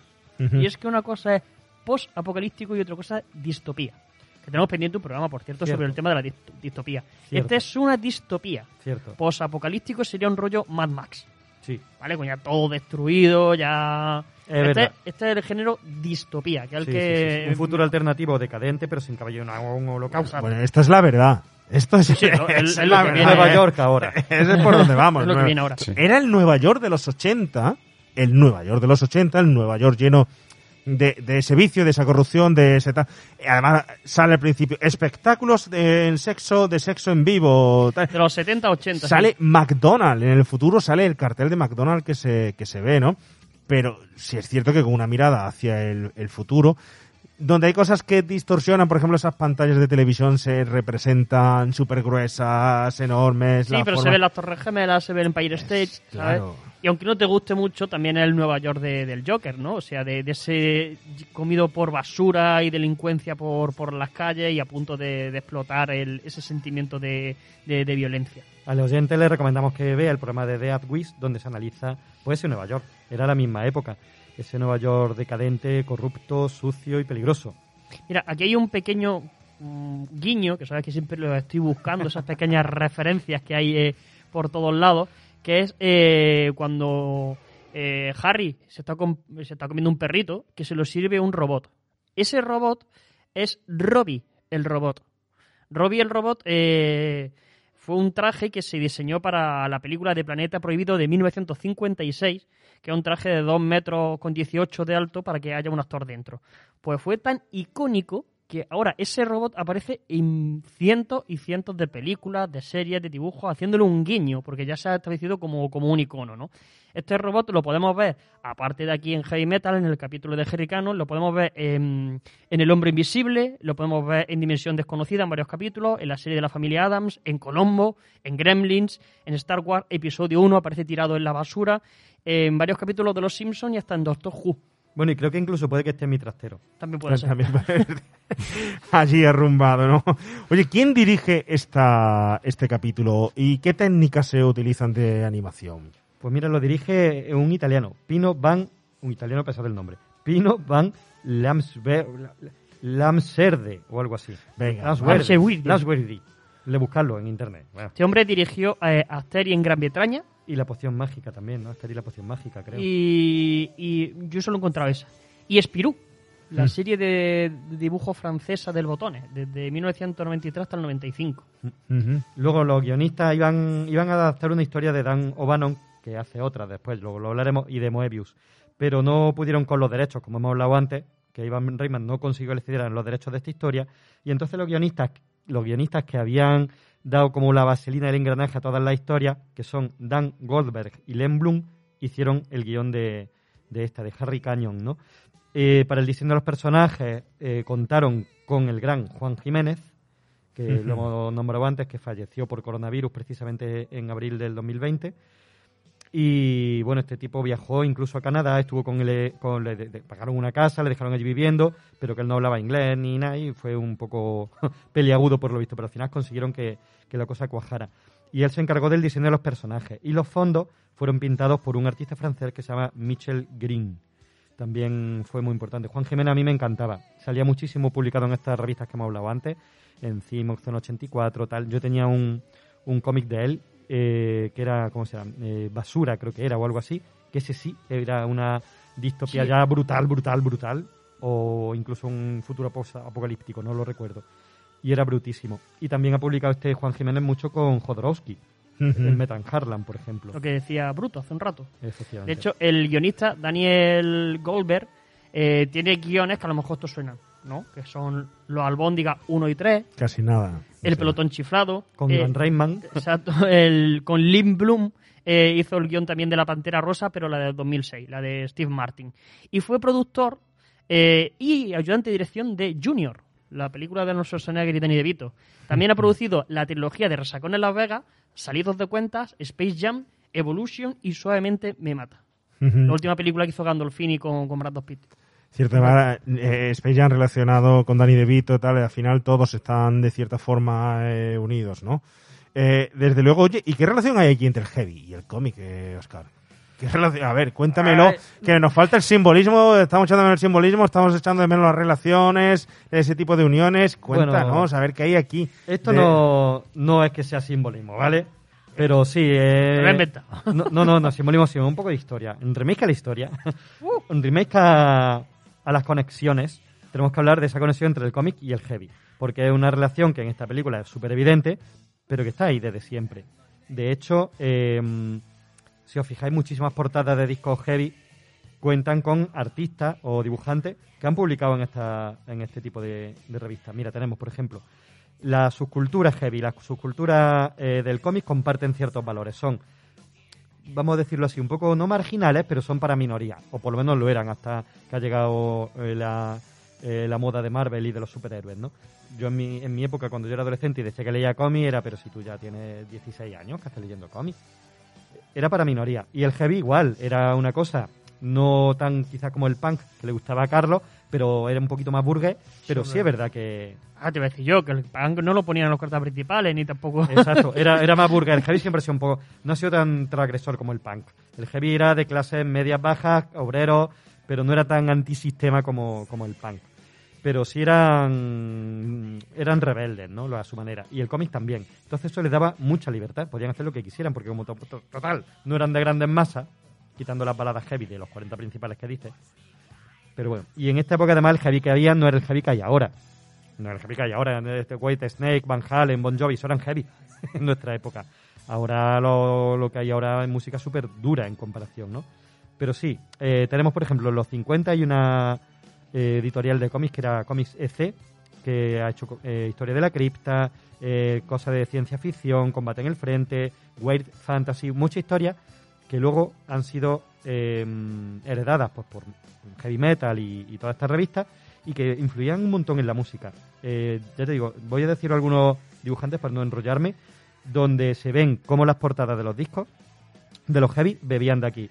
Sabéis que el heavy, bueno, más o menos, se, no hay una fecha clara, pero se dice que podríamos decir que nació como tal con Black Sabbath, ¿vale? Ahí Eh, tenemos una polémica. hay una polémica. hay polémica. Porque hay gente que dice que el heavy empezó a nacer en, en los 60, 70 por, por Inglaterra, ¿vale? Eh, y eh, también hay otro que, bueno, en, en Birmingham tengo yo puesto que fue la ciudad donde alumbró el heavy metal, pero también he leído por ahí que el, que el que me gusta a mí más, que el término heavy metal fue acuñado por primera vez con Led Zeppelin, cuando un técnico, bueno, cuando un crítico musical eh, con muchas luces dijo que era un grupo muy malo porque sonaba como metal pesado. Ajá. Incluso Bueno. dicen que los Beatles eran los antecedentes del heavy metal. Hay polémica. Pero más o menos se dice que Black Sabbath, ¿no? Entonces tenemos que a partir de los 70, que es cuando sale Black Sabbath, pues empieza el heavy. Tenemos Grande, grande Orborne, ¿eh? con Ujú. su rosca y... No Bertín, Ozzy. Ozzy. Ozzy. Osbourne. Pues tenemos, por ejemplo, la creación de un superhéroe, el Ghost Reader, el motorista fantasma en el 72. Pues tenemos portadas de discos como, por ejemplo, de Meatloaf, Back Out of Hell, que no sé si os acordáis, con el motorista Mm. eh, ardiendo en llamas, un demonio con la ala, etcétera. Tenemos la portada de Judas Priest, de Painkiller, igual, también claramente influencia- influenciada por el Ghost Reader. Conexión cómic eh, heavy. Tenemos, por ejemplo, un personaje eh, de una ciencia ficción distópica también de cómic, que es Deathlook, que se creó en el 74. Pues luego tenemos la mascota de Iron Maiden, que es Eddie, Eddie. Que es una especie de zombie, cadáver, melenudo, extraño. Según qué portada lo ponen de una forma o de otra, pues hay portadas donde en el disco Somewhere in Time, que tiene la misma estética de Deathlook. Tenemos, bueno, evidentemente Conan el Bárbaro, que en el 70 empieza a publicarse los cómics como lo, lo conocemos y que han influido en grupos, pues como por ejemplo Manowar, ¿no? Manowar. Ahora te, Manowar. ahora te voy a contar yo que tenemos aquí el chat que arde, en lo que nos comenta Edu y Grinder sobre todo esto. Uh, es Este sí que sabe. Es que te la que está este- jugando. Es que este sí, sí sabe de, de heavy, eh, de me metal sombrero. de- y tal. Lástima no tenerlo por aquí porque eh, podría dar toda una masterclass de, de heavy. Pero bueno, sigue, sigue, porfa. Tenemos, por ejemplo, a Ken W. Kelly, que fue sobrino de Eleanor Eli Frazetta, la esposa de Fran Frazetta, que ese sí que es verdad que ha influido en todo lo que ha venido después en el mundo. Pues su, su sobrino eh, ha hecho portadas, que tiene un estilo parecido, ha hecho portadas para Kiss, Manowar, Sleepy Hollow, Rainbow, etcétera, ¿no? Eh, Frazetta hizo portadas para Nazaret, que es otro grupo que además sale también aquí en la banda sonora. Muchísimos. Kiss tiene un- una colección de cómics. Todo lo que queráis. Alice Cooper tiene su cómic también. O sea, Heavy y cómic van de la mano, lo siento. Bueno, eh, Edu nos comenta, Black Sabbath son los padres. Las portadas de Cirit Ungol, eh, también Manila Road. No tengo ni idea de quién de qué estoy hablando. En el software eh, in time, sobre todo, es un tributo a Blade Runner. Eh, ¿Qué más, Edu? Eh, alúmbranos más, alúmbranos más. No sé, eh, Carlos, ¿qué más tenemos por aquí por antes de que pasemos al siguiente título? ¿Qué más tenemos por aquí en el chat? Lee un poquito el, el chat de los oyentes. Sí, hay, hay dos comentarios que me, han que me han encantado. Uno es de Guillermo Go, que dice, estoy limpiando el baño con el móvil en un lado y los guantes esos de los 80 de plástico. o sea que lo tenemos enganchado. Y luego eh, Edu ha hecho un comentario que tenía yo puesto por aquí también, que es que eh, en South Park, en la temporada 12, hay un capítulo en el que Kenny eh, se droga con pis de gato y de repente tiene un viaje psicotrópico en el que es un tributo a, a esta, a esta película, ¿no? Que, utilizan incluso hasta varias canciones de, de la película Heavy Metal. Casi nada, casi nada. Bueno, Jorge, yo quiero preguntarte, ¿tú te atreves a decirme, hemos visto ya aquí que todo esto está causado por el poder de una especie de esfera que eh, tiene efecto rebote para todo aquel que la quiere poseer y que además es el hilo conductor de esta historia. El hilo conductor que es como la posesión, el deseo, el ansia, la avaricia, las ganas de tener y al final es ma- maléfico. Estamos hablando del Lornak. ¿Qué es el Lornak? Pues yo diría que es eh, como... mm, Eh, ¿Cómo decir? Como... Ay, no me sale el nombre. Como el del eh, Sauron. Como el anillo único. Es, es la maldad personificada y la maldad hecha objeto. Luego veremos que se puede, digamos, amoldar a tamaños o objetos diferentes, pero es la corrupción hecha, hecha objeto. Y lo curioso es que me ha sorprendido a mí mucho cuando comentabais antes que diferentes estudios de animación habían hecho eh, las diferentes escenas, sin embargo, el color del Loctan es igual, exactamente igual en todas ellas. Imagino que les habrían dicho, oye, otra cosa no, pero esto hay que dejarlo que sea esférico y con este color verde característico, porque siempre, siempre, siempre es el mismo. Imagino que luego habrán, lo habrán tocado todo con, para que tenga el mismo tono así brillante, pero yo creo que es eh, la maldad personificada, o mejor dicho, objetivilizada. Yo creo que el Lornak se estableció como, como un nexo de unión entre todos los capítulos. A ver si nuestros oyentes me corrigen. De hecho, eh, siguiendo con los guiños, las referencias, eh, tanto en Grimaldi como en Harry Cannon, en Lornak va metido una especie de cúpula o de cajita así rectangular con la bola verde. ¿Y no os suena a vosotros también muy parecido, incluso cuando engancha el Lornak a alguien que lo, que lo derrite se queda los huesos, a las bolitas de, de la roca? De, de Michael Bay, que eran también unas bolas verdes que iban metidas dentro de unas cajas y cuando enganchaba a alguien lo, lo derretía. Incluso Nicolas Cage también cita ahí a Starman, ¿no? Sí, estás hablando de La Roca, me he ido, en la película en La Roca, ¿no? La Roca, esas, la- esas bolas que al final era la bomba que Exacto. tenían que intentar estabilizar para que no, no explotara ni, eh, ni hiciera ebullición, ¿no? Sí, yo creo que hay muchos referentes. Yo me quedo con el referente que ha dicho Jorge de, eh, de Al Señor de los Anillos y esas ansias de poder que al final eh, hacen efecto re- en rebote. Además, hay mucha referencia a ello, creo que aquí, por el tema de espada y brujería, que se va a ver en, próximo, en los próximos segmentos que vayamos viendo y tal, ¿no? Y yo creo que vamos a ir viendo un poco las cualidades características de él junto con el resto de personajes e historia. Entonces, si os parece, vamos a pasar a esa eh, siguiente historia, esa del forzudo. Ahora, ahora sí estamos ahí, ¿no? Que es un sueño, vamos a decirlo, de, de todo y cualquier adolescente.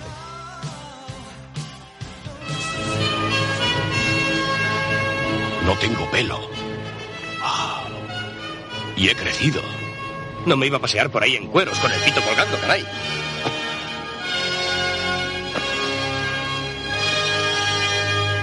Wow. Parecía una escena sacada directamente de los Diez Mandamientos. Por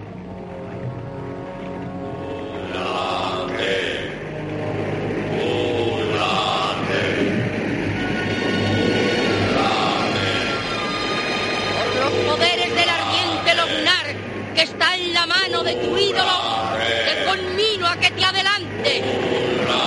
¡Ulatec! Dame tu fuerza a cambio de un sacrificio humano. Así te ha sido ordenado. Acércate, Ulatec. Yo te lo ordeno. ¿Por qué harán eso?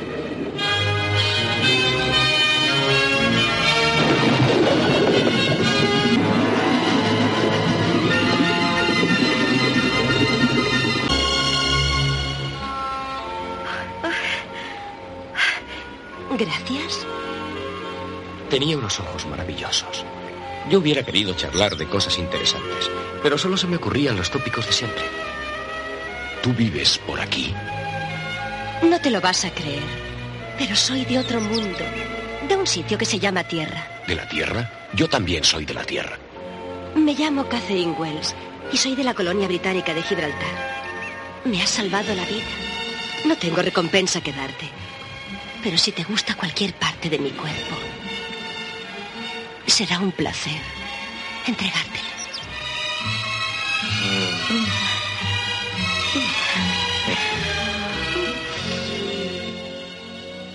Bueno, eh, estábamos viendo la escena y, y- yo no sé por dónde empezar, Jorge, porque los detalles desde la chica que vive en la colonia de Gibraltar, desde eh, esas mar- bellas margaritas que son sus ojos, eh, este chico que es el sueño de cualquier adolescente en aquel momento, Hombre, vamos a ser claros, en aquel momento, eh, 16, 17, 18 años, con las hormonas revolucionadas, es decir, mm, y, con los cohibidos que, que estábamos, decíamos, ¿cómo voy yo en ningún momento a tener ningún tipo de experiencia sexual? Y este chico lo está, está siendo un poco todos nosotros, ¿no? Es decir, "Joder, en la vida creía que podía estar con una chica y encima fíjate con qué chica eh, estoy, ¿no? Eh, por otro lado, hablamos de la censura, pero no la censura de aquel tiempo, sino la que nos va a meter a nosotros YouTube cuando Sí, o Facebook. Yo no sé cómo Facebook no va a dejar subir melonadas ahí, ¿eh? pues Sí. hasta ahora, en la violación anterior que pusimos en el, en el episodio anterior, que es que hasta me sabe mal, porque parece que es que va una más que de escena sexual, de sexo y tal, hasta ahora no hemos tenido ninguna, ninguna censura. Yo no sé si pasará aquí, pero bueno, Jorge, te doy el testigo e intenta hacernos una sinopsis eh, de esta peli. Este momento. Sí, porque yo estaba temiendo la censura por más que nada por la música de, de la película, y pero claro, es que viendo las escenas sexuales, que vale, sí, es animación, pero es que son escenas explícitas casi, casi.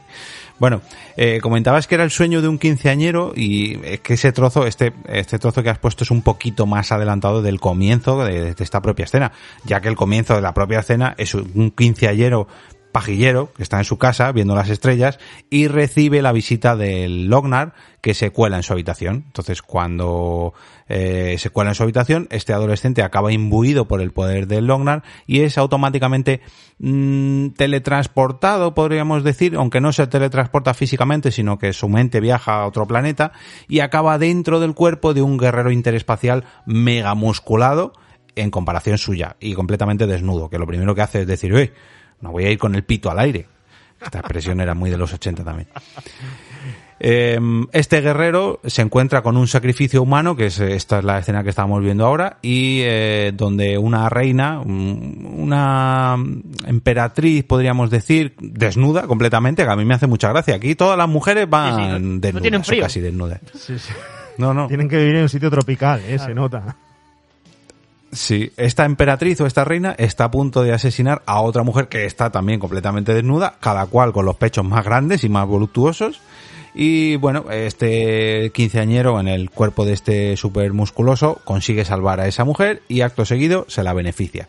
Segundo, segunda escena sexual de la película. Ya llevamos dos. Dos historias, dos escenas. Eh, en pleno acto, que esto es justo lo que hemos visto antes de que lo cortaras, eh, son interrumpidos por los secuaces de otro caudillo que está en esa misma zona y eh, les, les rapta y acaban en el palacio de ese caudillo. Entonces eh, le chantajea el caudillo a nuestro quinceañero musculoso pajillero eh, diciendo que si quiere recuperar a esta mujer que, a- que es- estaba a punto de beneficiarse, que la ha dejado en una especie de letargo como si fuera la Bella Durmiente, pero una versión un poquito más adulta que la de Disney, la ha dejado ahí encerrada en una urna de cristal y le dice, si quieres eh, recuperar a tu amiga especial, tienes que ir a por la reina que has visto en un principio y robarle, eh, o bueno, mejor dicho, ayudar a Mrs. Birros a robarle el cetro, que en realidad no es un cetro, sino que es el Lognar. Eh, cuando consiguen infiltrarse en el palacio de esta reina, esta emperatriz, eh, acaba pasándosela por la piedra. Tercera escena sexual de la película. Eh, aquí tía que ve, tía que se folla directamente. Además dice, y qué suerte, Y- en, do- en un día dos. dice, nunca me Sí, lo hubiera sí. imaginado, en un día dos. Ese es brutal. Esa frase también es... Y aquí sí que llega a empezar el acto, lo que pasa que también es interrumpido por los secuaces de esa reina, de esa emperatriz, y le dicen, eh, que nos han robado, que nos han robado. En ese momento se escapa, se lanza desde el palacio, eh, acaba en un, en un lago, en un río que hay por ahí, y vuelve otra vez al palacio del caudillo. Cuando vuelve al Palacio del Caudillo, vemos ya, digamos, el enfrentamiento final entre el caudillo y la emperatriz esta, la reina, que se están pegando por el, por el propio cetro. Y eh, este quinceañero pajillero musculoso lo que hace es aprovechar que están cayendo rayos por allí, les tira una cadena con un arpón y electrocuta a los dos.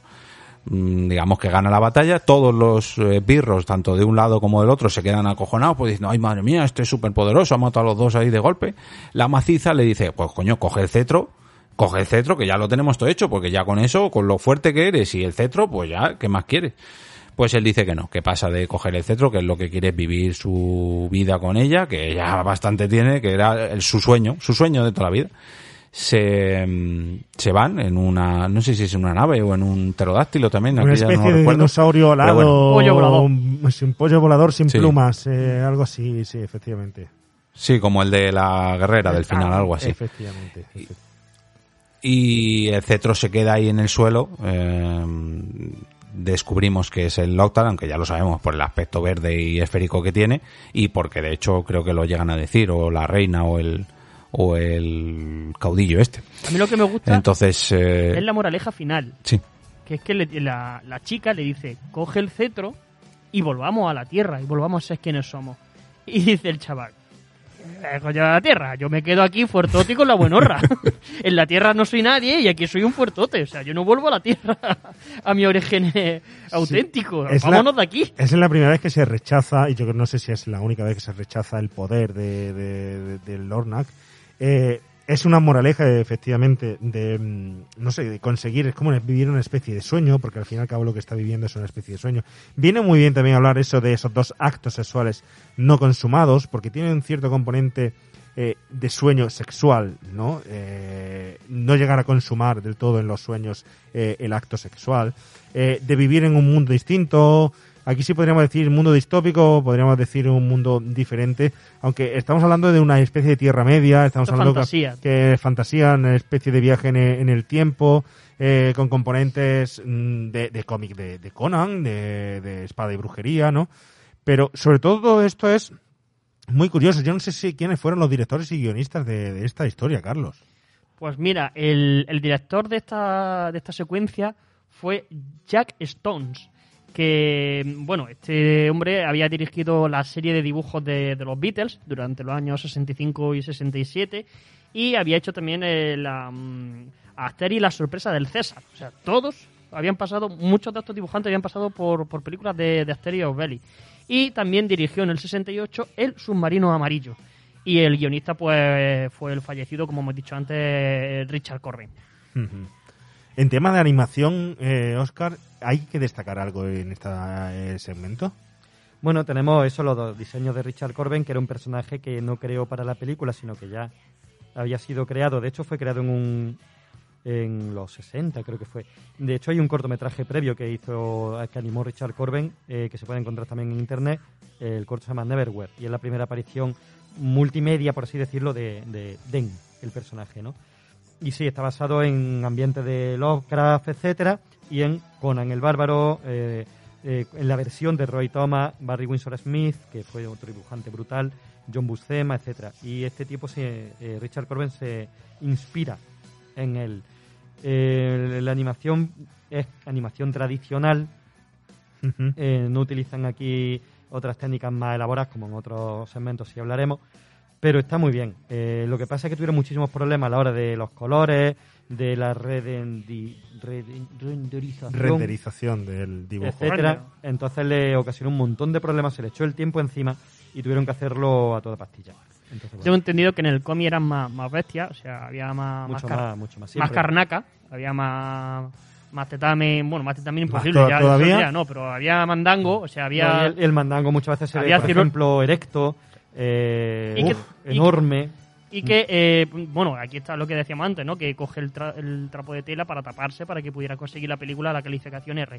Pero también hablan que en el cómic eh, el, personaje de Dane, que mm, tiene una emanación maligna que se llama, que esto hay que leerlo, ¿eh? Se llama Ulutuch, que es eh, Chuklut al revés, que es una, una referencia al dios del caos de la mitología de H.P. Lovecraft. Lovecraft. Eh, Cach- Cachulo, estás hablando de Cachulo. Es decir, estamos hablando de- del, del todo Nadie el sabe, horror cósmico. de Nadie sabe pronunciar Cachulu correctamente, porque el que No. lo pronuncie correctamente desaparecerá. Chulutu. Chulutu. Cachul- chul- Hay una cosa que sí es importante, por ejemplo, a la hora de la animación en este segmento, cuando el adolescente da así vuelta uh, uh, en el- y se va al mundo de, de Den, yo creo que ahí utilizan también algo de live action, que es un- una técnica de animación en la que se mezcla imagen real con el dibujo.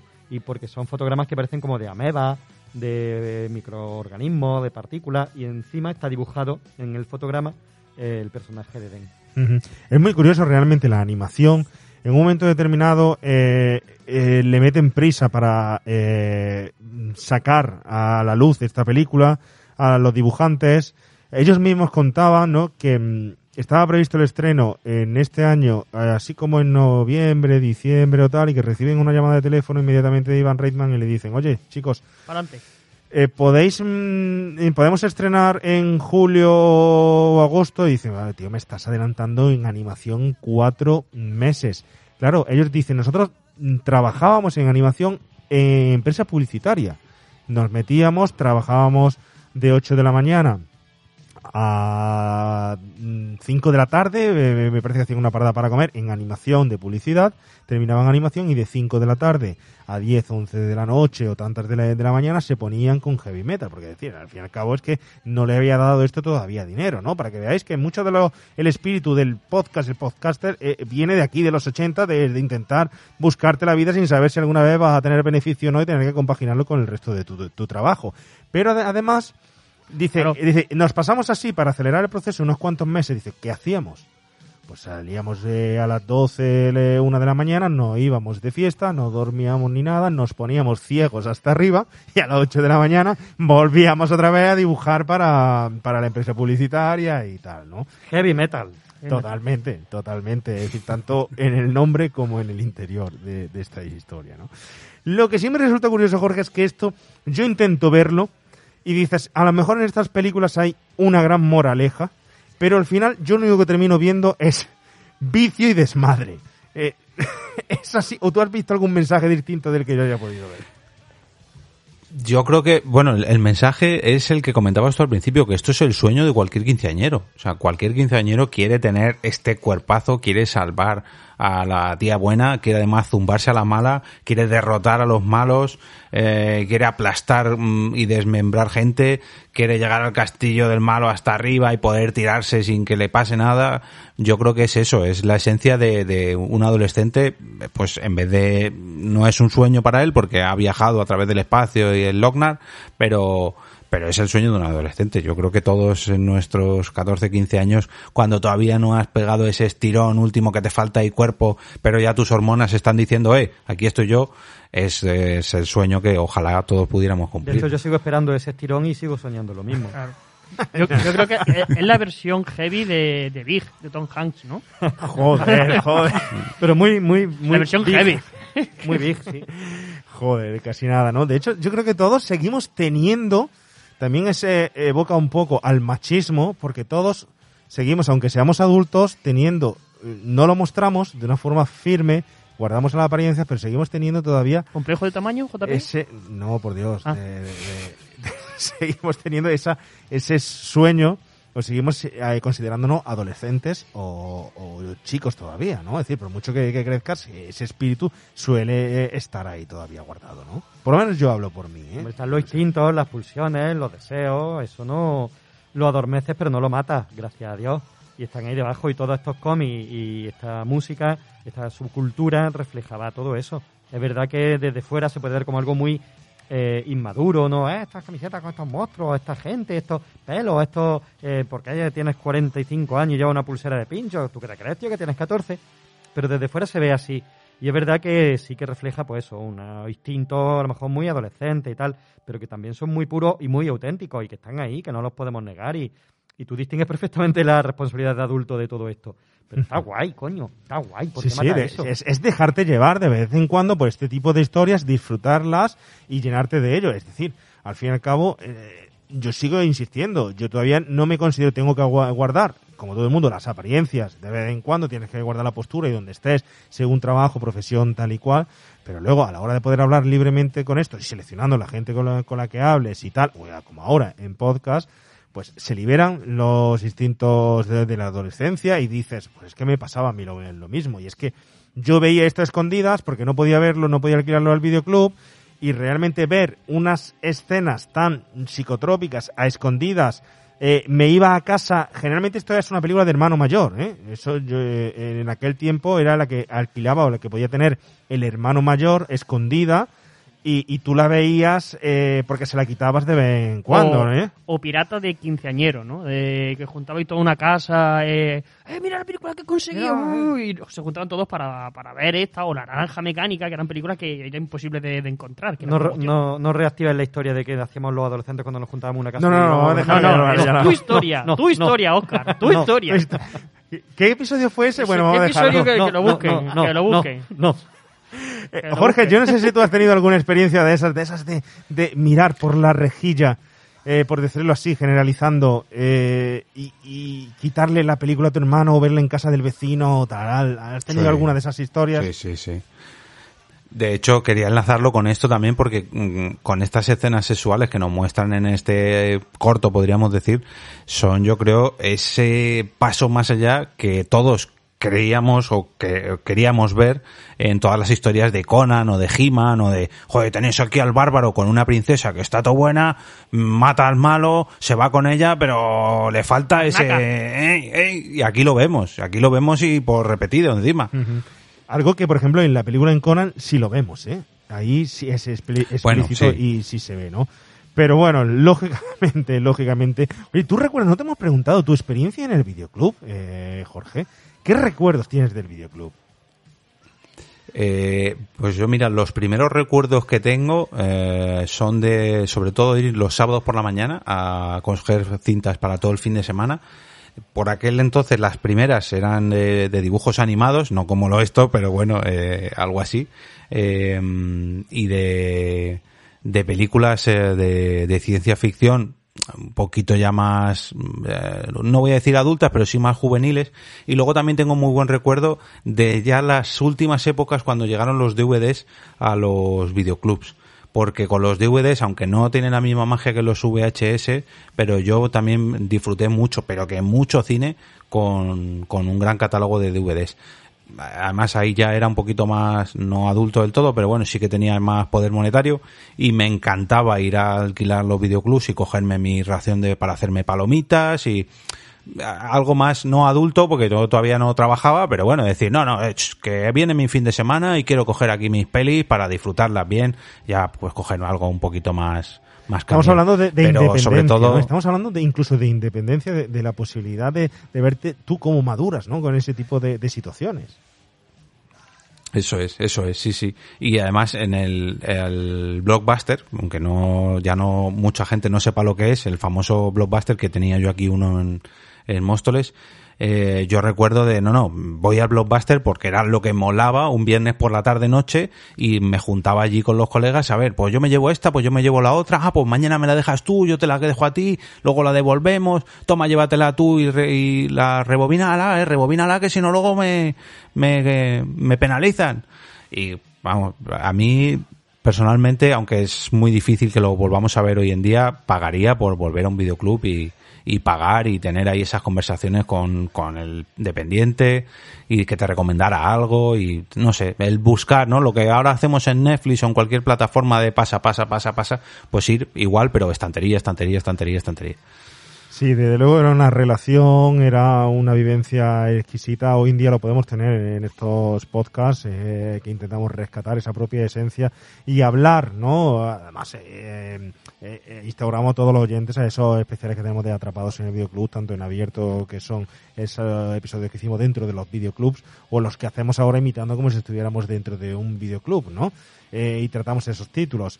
Pero mm, tú has comentado el DVD, el DVD muy importante, ¿eh? Eh, a mí es un formato que me gusta mucho porque te daba la posibilidad, ya por fin, por primera vez, de seleccionar la escena, no tener que estar rebobinando la imagen para dar nítida y además introducir el contenido extra para disfrutarlo y enriquecer esos eh, eh, películas que veías, ¿no? Entonces, es muy importante además acordaros, aparecían ese título del no piratería, tal y cual. En fin, creo que es muy difícil que se vaya a rescatar, a no ser que sea en un plan muy, muy altruista o, o- o- o bohemio, ¿no? Es dificilísimo. Estamos, yo creo que hemos quedado lo de aquella generación que lo que hacemos hoy en día es la gran posibilidad de comprar. Y yo me, me, me, me declaro un auténtico impul- impulsivo a la hora de comprar DVDs, de tener en la estantería y de intentar tener todas la- las, las películas posibles o incluso para estos programas. A Oscar le pasa igual, ¿verdad? Por desgracia. Tengo el trastero lleno de cajas y cajas que no son de meterlas de DVD y sigo comprándolo. No, aparte que luego hay películas que están muy bien, que si HBO, que si Film, y que... pues películas que no encuentran en ningún sitio. O que de repente viene Sí. una, una moda de puritanismo, de lo políticamente correcto, y la quitan de las plataformas como, ojo, esto no, no puede estar aquí porque este actor ha metido la pata o porque se hacía ese comentario en esa época. Entonces yo las películas... O que- peor, te, te la ponen y la retocan, que es Ah, como, pero, también, también, vamos a ver, vamos a ver. También, también. Yo, por ejemplo, la- la- las películas... Y es que como tuve una sobrecarga de películas en- cuando vivía en Madrid, que ya parecía en mi casa un videoclub, y tuve que hacer ya cinco mudanzas, pues dije ya, a la tercera dije, esto ya no puede seguir así. Entonces, ya soy más selecto, pero las películas que a mí me interesan, yo la- las compro y las tengo puestas, y hay películas que, que ni las he visto. O sea, las sí, he visto sí, en el sí. cine y las he comprado y tengo allí el soporte físico. Es que el, el tema de, de lo físico, el coger la cajita, el, la- el VHS antes, aunque a veces era un, puto infierno sacar la cinta de la cajita, ¿eh? Que yo me he cargado cajita intentando sacar la cinta porque no salían. Pero la, los DVD, el abrirlo, el tocar el librito si te lo trae, la... si las plataformas no lo tienen. Somos unos nostálgicos a lo mejor, pero es que está chulo el tenerlo ahí, el pasar por tu repisa mientras barre el polvo y, y verla ahí colocadita. No es, no es que yo sea mitómano, pero eh, está guay lo físico, el tocar las cosas. Es una sensación de control y de satisfacción, ¿no? De tu propia vida y además el contacto ese te ofrece una conexión con el pasado, eh, entendiendo que puedes llegar a controlar esa parte tuya del pasado, incluso a revivirla, ¿no? Son emociones, esas satisfacciones. Qué metafísico. Ahí está eso, ahí está eso. Bueno, pero vamos a seguir con nuestro heavy metal y vamos a un juicio. Un juicio eh, un poco extraño. Unas leyes un poco extrañas y un señor que ha cometido, no sé, que- Todo. que todo. Yo solo sé que es una- tiene una multa de tráfico. El resto, imposible contar lo que tiene. Diga su nombre y apellido. Soy Hanover Fiste. ¿Conoce al acusado, el capitán Stern? Sí, conozco al capitán Stern y jamás vi persona más buena y generosa. Le he prometido 30.000 Rulex si declara a mi favor. Es un ramo de virtudes, la auténtica flor y nata de la humana bondad. En todo el tiempo que le he conocido, nunca ha cometido una acción inmoral. Lo es. Como no sea aquella red de prostitución en preuniversitario. Y eh, jamás ha hecho nada ilegal, excepto cuando vendía perico vestido de monja. Siempre fue un buen ciudadano cumplidor de la ley. ¡Ay, qué mierda! En la federación. ¡Calla, calla la boca! ¡Silencio! Un individuo consciente de la comunidad. Esther es un gusano podrido, embustero, traidor, lujurioso y pervertido. La horca es poco para él. La horca es poco para él. Habría que cortarle pedacitos y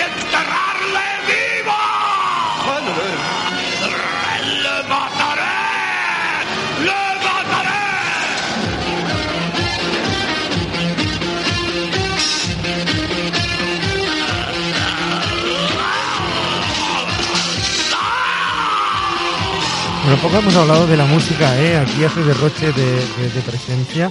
Eh, poco hemos dicho, no sé si ahora Oscar nos pueda con- contar algo, pero esta es una de esas historias que está ahí en mitad, un impasse, una historia un poco extraña. Desde luego aquí el dibujo cambia muchísimo, son un dibujo muy estadounidense, con mandíbulas, mentones muy, muy forzados, pero vemos un nuevo poder del Lorak, un poder un poco mm, del Lorak, pero del, sí, el Lorak se llama, Lornak, Lornak. perdón. Lorak, me he ido a ese personaje de, de otra pe- película, ¿no?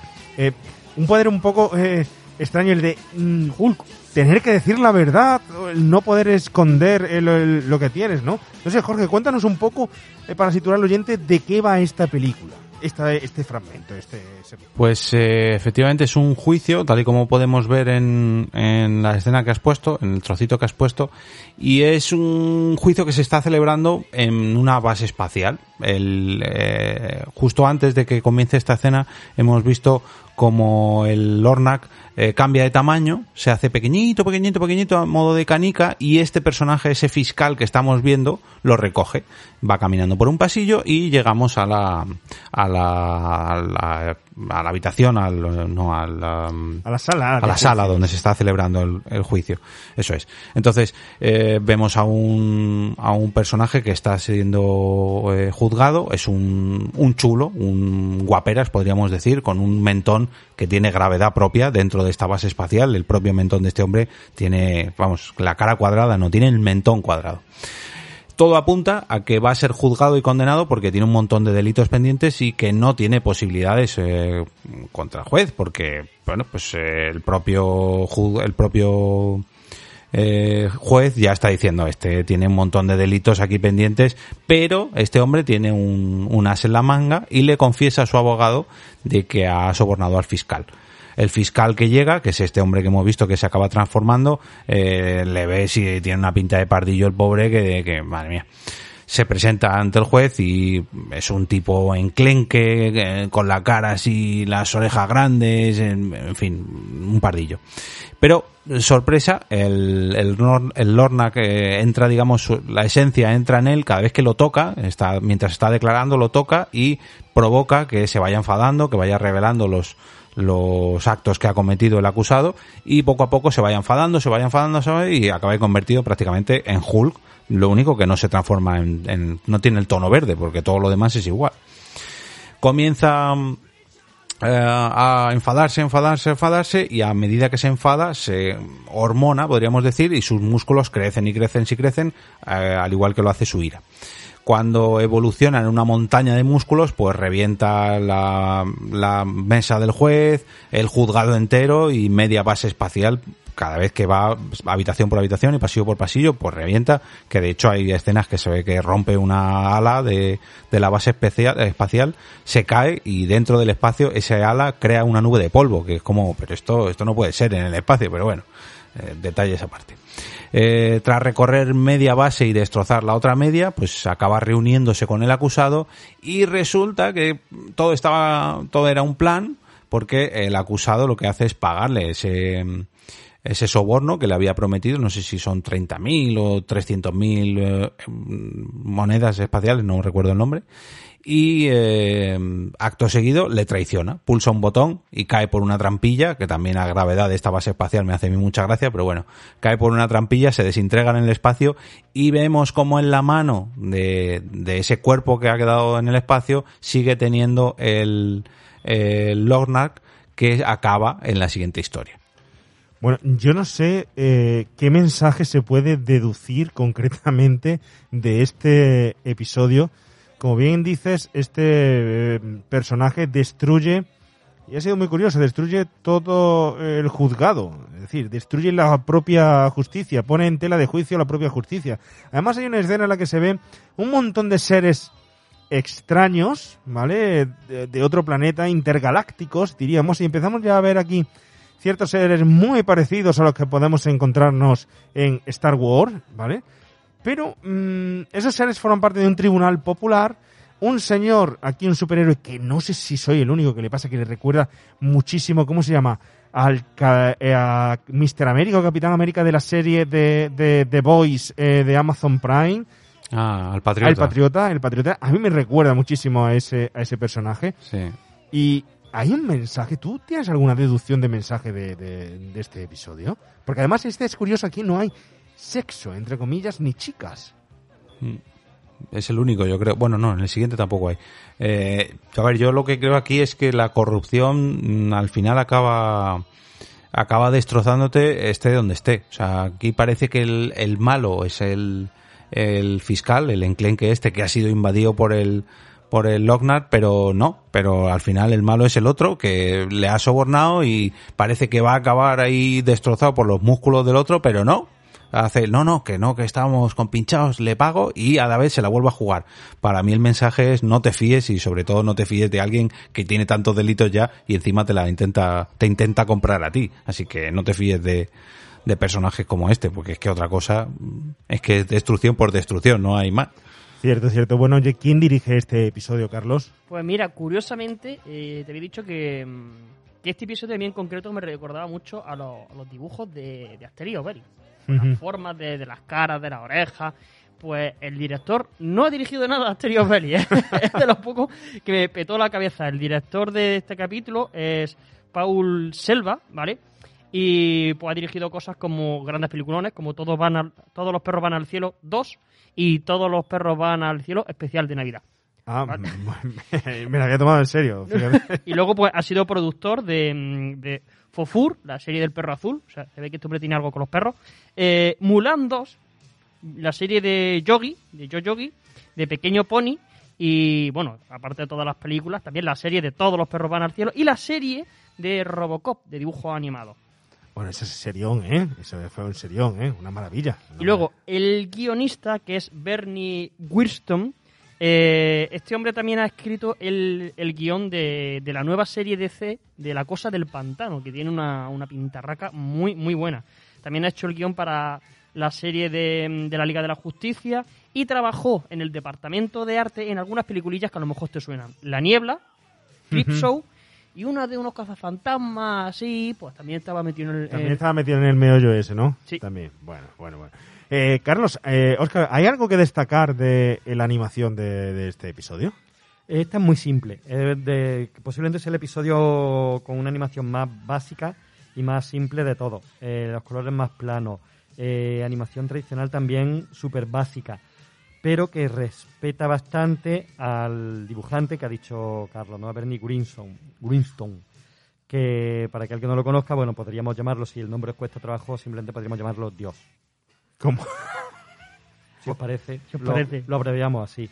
Es Dios. Ese, ese hombre, eh, lo ha comentado antes Carlos, en La Cosa del Pantano, la etapa de Alan Moore y Bernie Greenson, es, mm, mm, se te pone como Adén.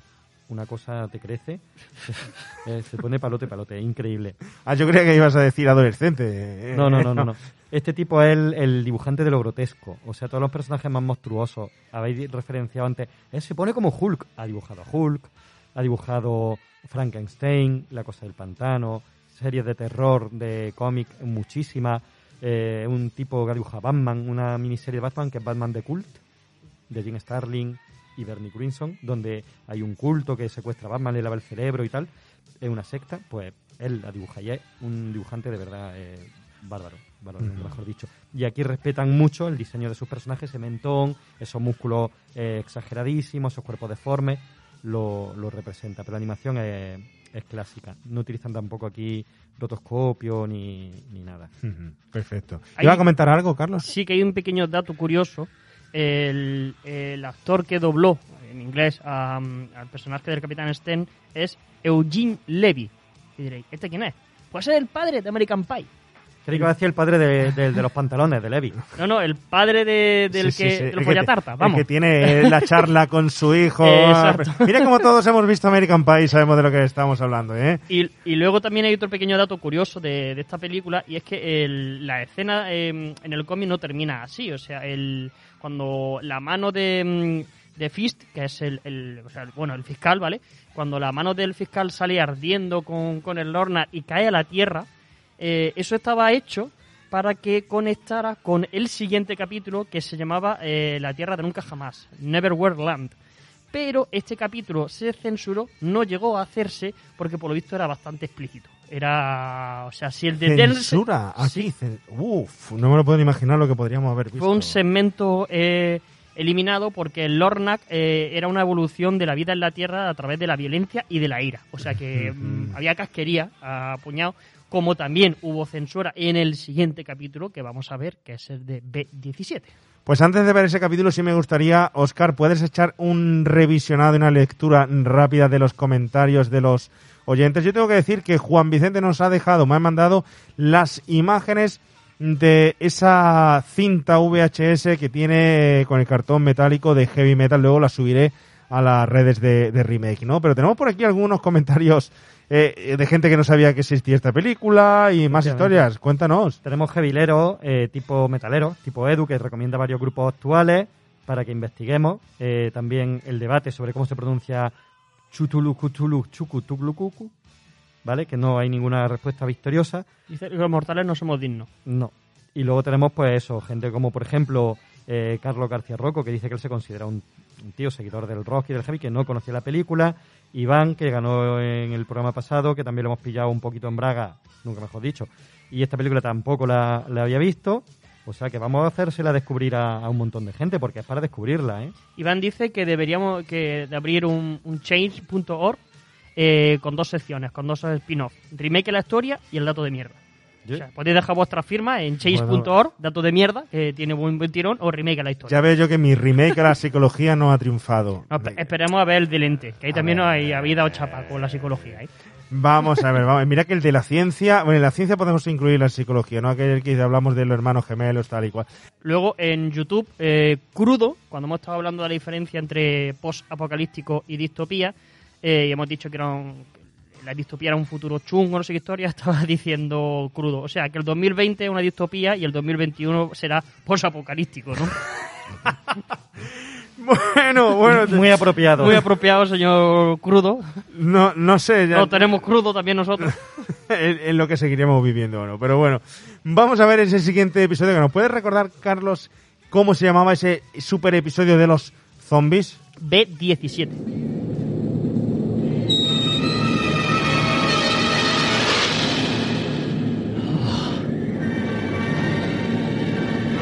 Dios mío. Capitán, algo nos viene siguiendo. ¿Quién es? Es una especie de meteorito verde. ¿Qué? ¿Dónde?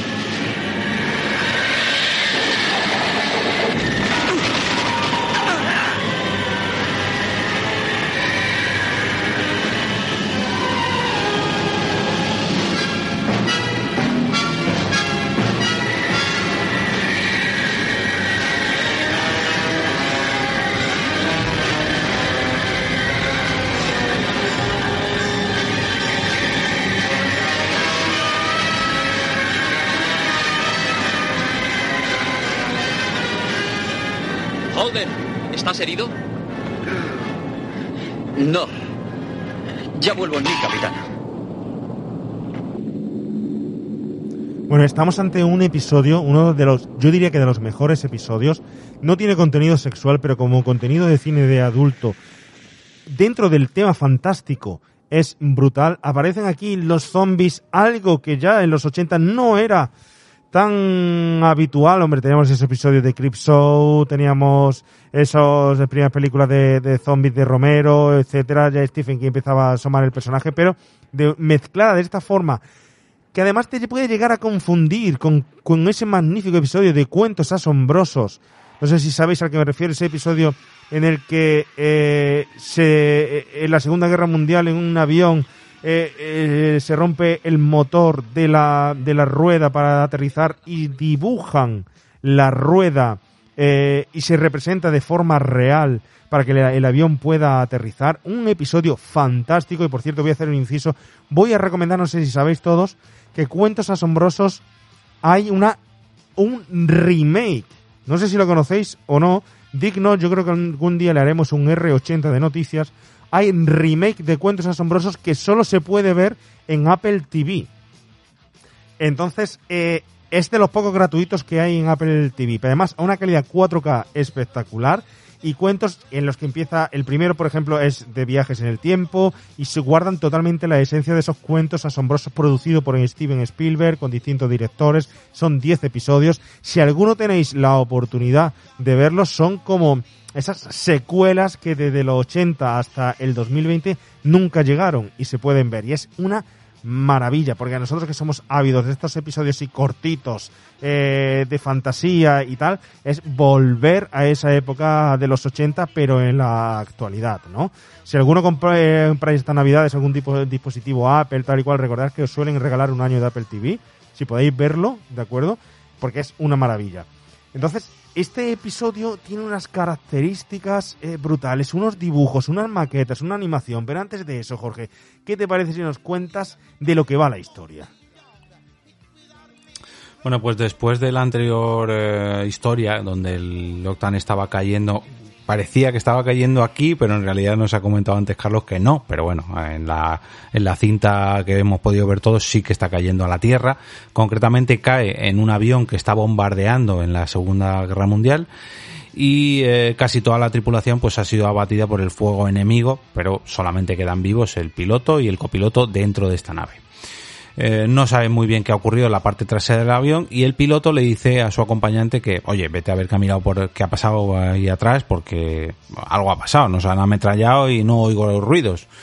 Entonces eh, se va para allá y eh, comprueba que uno por uno pues no hay nadie vivo y cuando llega al último ve que les está persiguiendo el Lockdown y que incluso llega a acoplarse a la nave justo se da la vuelta y estos eh, muertos, como hemos visto en la escena, eh, después de que ha tenido ahí un vaivén, que se le han caído una bomba, se queda ahí como medio inconsciente, ve como los, sus compañeros muertos empiezan a levantarse y se convierten en una especie de zombies, vampiros, hay unos monstruos, un poco unos mutantes, algo raro. Eh, total, que uno de ellos le acaba matando, que es la escena que hemos visto, y el eh, capitán, al oír estos ruidos, pues decide conectar el piloto automático e ir a investigar también qué es lo que ha pasado. Pero yo creo que no llega apenas a la puerta, a, la siguiente compuerta, podríamos decir, y eh, se, se da de bruces con estos mutantes, con estos zombies, con estos vampiros. Total, que dice, mira, yo aquí yo no tengo nada que hacer, se pone un paracaídas y salta del avión por una trampilla y deja a los zombies en el avión. Todo parece que ha acabado bien porque aterriza en una isla que, bueno, es, parece una isla del Pacífico algo así, algo paradisíaco, y en cuanto empieza a andar por esa isla ve que es un cementerio de aviones estrellados que son parecidos al suyo. Pero esto no es solamente, no son parecidos al suyo solo porque hayan sido aviones estrellados, sino porque también están llenos de mutantes, vampiros, zombies, alienígenas, etcétera, etcétera, etcétera. Y ahí ya se acaba la, la microhistoria esta. Una microhistoria que se acaba dejándola abierta sin contarte realmente el final, sin una historia previa de saber lo que estaba pasando antes, solo un fragmento de algo que sucede eh, espacio-temporal, por ahí un avión y, es circunstancial, ¿no? A mí me parece una historia brillante, me parece un guion brillante. ¿A quién se lo debemos esta historia, esta dirección, este guion? Eh, la dirección es de Barry Nelson y... chistaco, tenemos que chistaco. Venga, hombre, por Dios. Vale, y mm, Barry Nelson eh, ha trabajado en el departamento de animación, no como dirección, en grandes películas como La señora Bob Fight. Y bueno, eh, aparte ha hecho la animación de, series de dibujos animados como Garfield y Charlie Brown. Y el guion es de Dan O'Bannon, ¿vale? Que este hombre, pues. nada. Este hombre, pues lo conoceréis por un, un alienígena que había por ahí, ¿vale? Pues el señor Alien pues Aliens, Alien Predator, Aliens 3, Aliens contra Predator, eh, Prometheus y aparte eh, también El Trueno Azul, tanto la peli como la serie. No me digas, pedazo serie. ¿eh? Y este hombre es el director y guionista de El Regreso de los Muertos Vivientes, de 1985. Casi nada, Cardano Manon es que es un grande del guion y del xenomorfo, ¿eh? Ahí lo, ahí lo tienes, ¿no? A mí este capítulo personalmente me recuerda mucho, que ya entraremos si acaso en el remake prohibido, eh, que recomiendo otra serie que está en Netflix, que se llama Love, Death and Robots. Buenísima. Brutal. buenísima, buenísima. Eh, eh, pues Jorge, ¿tú has visto esa serie? Sí, Sí, sí, que eso es una antología también de historias separadas, que todas tienen en común, sí, sí. A mí me, me recuerda mucho al capítulo de Más allá de la grieta, que es este que estaban bajan- eh, viajando por el espacio y acababan en, en una especie de infierno, todos eh, convertidos en zombies también. Y eh, tengo una patada en la cabeza porque cuando yo estudiaba las carmelitas, anécdota, Volvemos, volvemos a ese, ese pasado. eh, algunos tenemos sueños. Antes de que me echaran. Otros se iban a, a Carmelitas y colegio trauma. Venga. Eh, fue la única vez que vino una escritora a presentar un libro eh, allí en Las Carmelitas y era Concha López Narváez y presentó el libro de La sombra del gato y otros relatos de terror. Y uno de los relatos era un- una especie de, de pirata que bajaba a una isla y se la encontraba llena de, de zombies, de gente con el pelo largo, con las uñas, con bueno, una serie de, salvajes con ojos desorbitados, ¿no? Entonces este hombre huía, volvía al barco y cuando llegaba al barco sus propios tripulantes estaban ya con el pelo largo, con la uña, no sé qué, y mientras bajaba por las escaleras se empezaba a mirar las manos y las manos las tenía llenas ya que le estaban creciendo la uña y empezaba a crecer el pelo. Muerto, es decir, estaba muerto. Sí, se estaba convirtiendo también en otra especie de, zombie. de- de Entonces, zombie. como que tanto el capítulo de Love, Death and Robots y el libro de la señora Concha López Narváez me han parecido muy similares al capítulo de B17, que para mí es el, el mejor. Para mí ti es el mejor este, ¿no? Este y el del taxista. Y el del taxista. Son Bueno. los que más me gustan. Bueno, bueno. Aquí en animación tenemos mucho, ¿verdad, Oscar? Yo solo voy a dar a la pincelada de el avión que era una maqueta que se fotografió y donde estaban las líneas señaladas en blanco para luego poder hacer el dibujo y poder hacer el contraste. ¿Me equivoco? No, no, no te equivocas. Eh, mezcla aquí varias técnicas y lo de la maqueta del avión fue, por lo visto, bastante dificultoso. Bastante dificultoso, pero bueno, está muy bien. Y luego también mezclan la roto- el rotoscopio. No sé eh, em, si lo habéis notado, pero hay algunos, algunos fragmentos de esta película, como este, y otros más adelante y tal, donde se observa como una especie de animación rara. Se mueven distintos. Los dibujitos no se mueven como los dibujitos normales que nosotros solemos ver. Y eso se debe a esta técnica, ¿no? Al rotoscopio, que es que eh, grababan primero la escena con actores reales, imita- haciendo las posiciones, los movimientos, las tramas, y luego sobre esos fotogramas dibujaban. Entonces los convertían en dibujito animado, le podían cambiar lo que quisieran, pero sí les daba una naturalidad realmente orgánica a, la- a la animación porque estaban realmente interpretadas por actores y por actrices, por modelos, etcétera, ¿no? Entonces, es verdad que da un aspecto, si no se hace bien, raro. En esta escena creo que queda bastante bien, pero canta un poco. Se ven como un poco rarete. Eh, hay Es, otra que es muy difícil, es muy difícil en rotoscopio, es muy difícil que las líneas vuelvan a coincidir en el mismo sitio con el movimiento. Además, fíjate que la grabación no es a 24 frames por segundo, sino que a lo mejor, no sé, me equivoco o no lo sé, pero posiblemente sean eh, la mitad de frames por, por segundo, ¿vale? La mitad, o incluso puede que menos, ¿eh? O puede que menos, pero estoy hablando ya de eh, adentrándome en algo que puedo ser más profano, ¿no? Esto se, esto se ve mejor lo de los movimientos así regulares en, en el segundo capítulo que veremos en el de Tarna, que se mueve a veces de una Exacto. forma... Es como que pega saltito entre Sí. movimiento, que por lo que dice Juan Pablo. Luego tenemos Tigra, Fuego, Hielo y, y casi todas las películas de Basky, este que hemos hablado antes, El, el Señor de los Anillos, etcétera, que ahí sí se le ocurra se le ocurra muy bien porque le dedicaba muchísimo tiempo a cada proyecto. Esto lo hemos hablado antes. Aquí era como, oye, ¿lo tienes ya? No, te ves, ¿lo tienes ya? No, te ves que lo tienes ya. Y claro, tenía el calzón quitado. Entonces no pudieron dedicarle el tiempo que querían. Luego, el diseño de los personajes, de la historia y tal, pues se debe también a un artista muy importante, Mike Plough, que no es tan conocido como otros a su pesar porque el tío ha hecho historia, ¿vale? El dibujante de co-creador del Motorista Fantasma que hemos hablado antes, que también influyó mucho en, el, en las portadas de los grupos heavy metal, la estética de la chupa de cuero, etcétera. Y ha creado también personajes muy monstruosos, como Man Thing, que fue el equivalente de Marvel a la cosa del pantano de DC. Cada uno tenía su monstruo, tú sabes. Uno tenía un personaje con éxito y el otro copiaba uno igual. Pues Man Thing, el hombre cosa, lo creó eh, Mike Plough a nivel visual. Eh, también dibujó a Frankenstein, eh, el hombre lobo, en una serie de eh, cómics de Marvel que era eh, Werewolf by Night. O sea, prácticamente para Marvel las historias de terror la hacía este, este artista. Y luego a nivel de cine o de audiovisual ha participado, por ejemplo, en la producción de Moonwalker de Michael Jackson, sin ir más lejos, o también Zombie, y con Michael Jackson en Thriller. En esa no participó, pero bueno, me la, me la recuerda.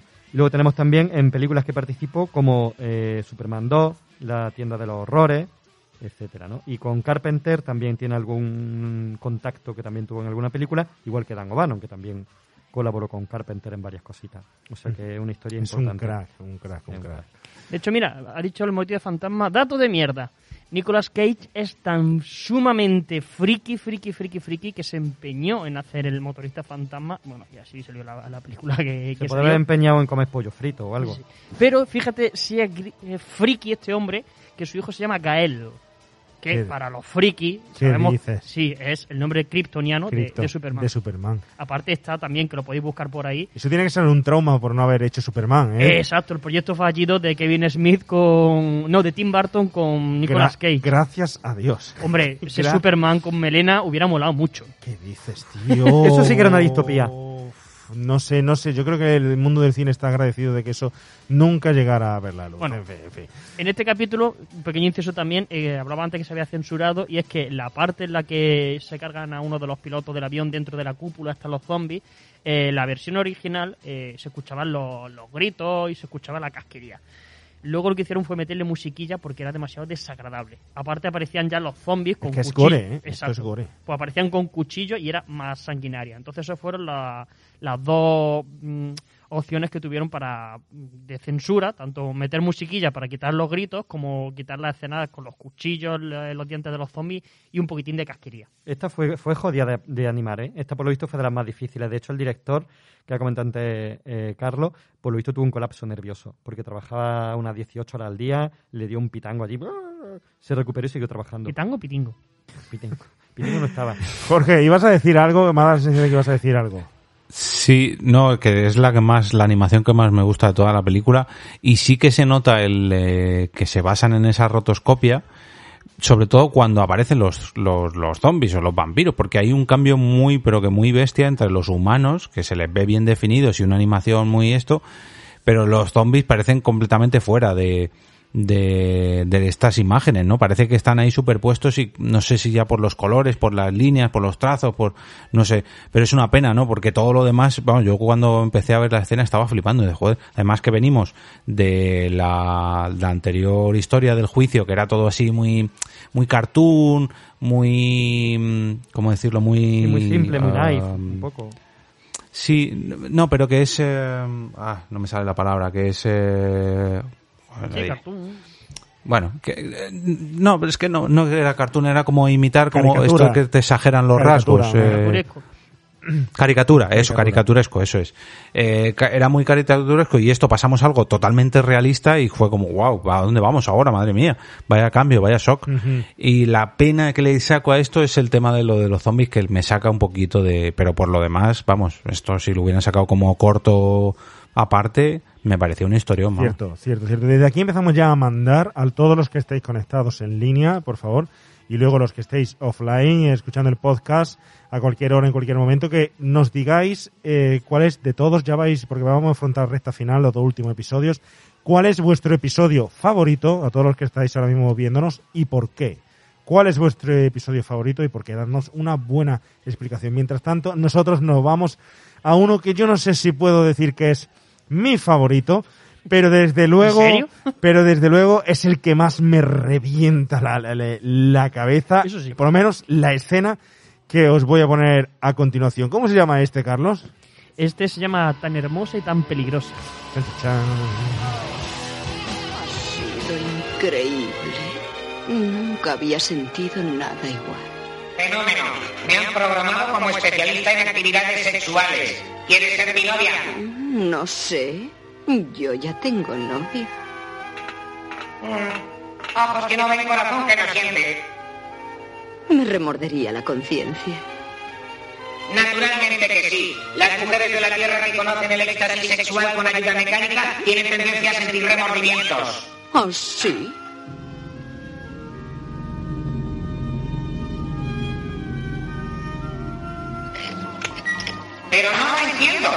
Nos reímos juntos, nos caemos bien, follamos de puta madre. ¿Por qué no podemos casarnos? Mira, somos distintos, ¿vale? Vamos a dejarlo así. ¿Y qué? Que seamos diferentes. Los matrimonios mixtos no funcionan. Podía volver un día a casa y encontrarte tirándote al tostador del pan. Tendrás que confiar en mí. Está bien, está bien, me casaré contigo, pero con una condición. Quiero una boda judía. Una boda judía. Hecho. Oh, se me olvidaba. ¿Estás circuncidado?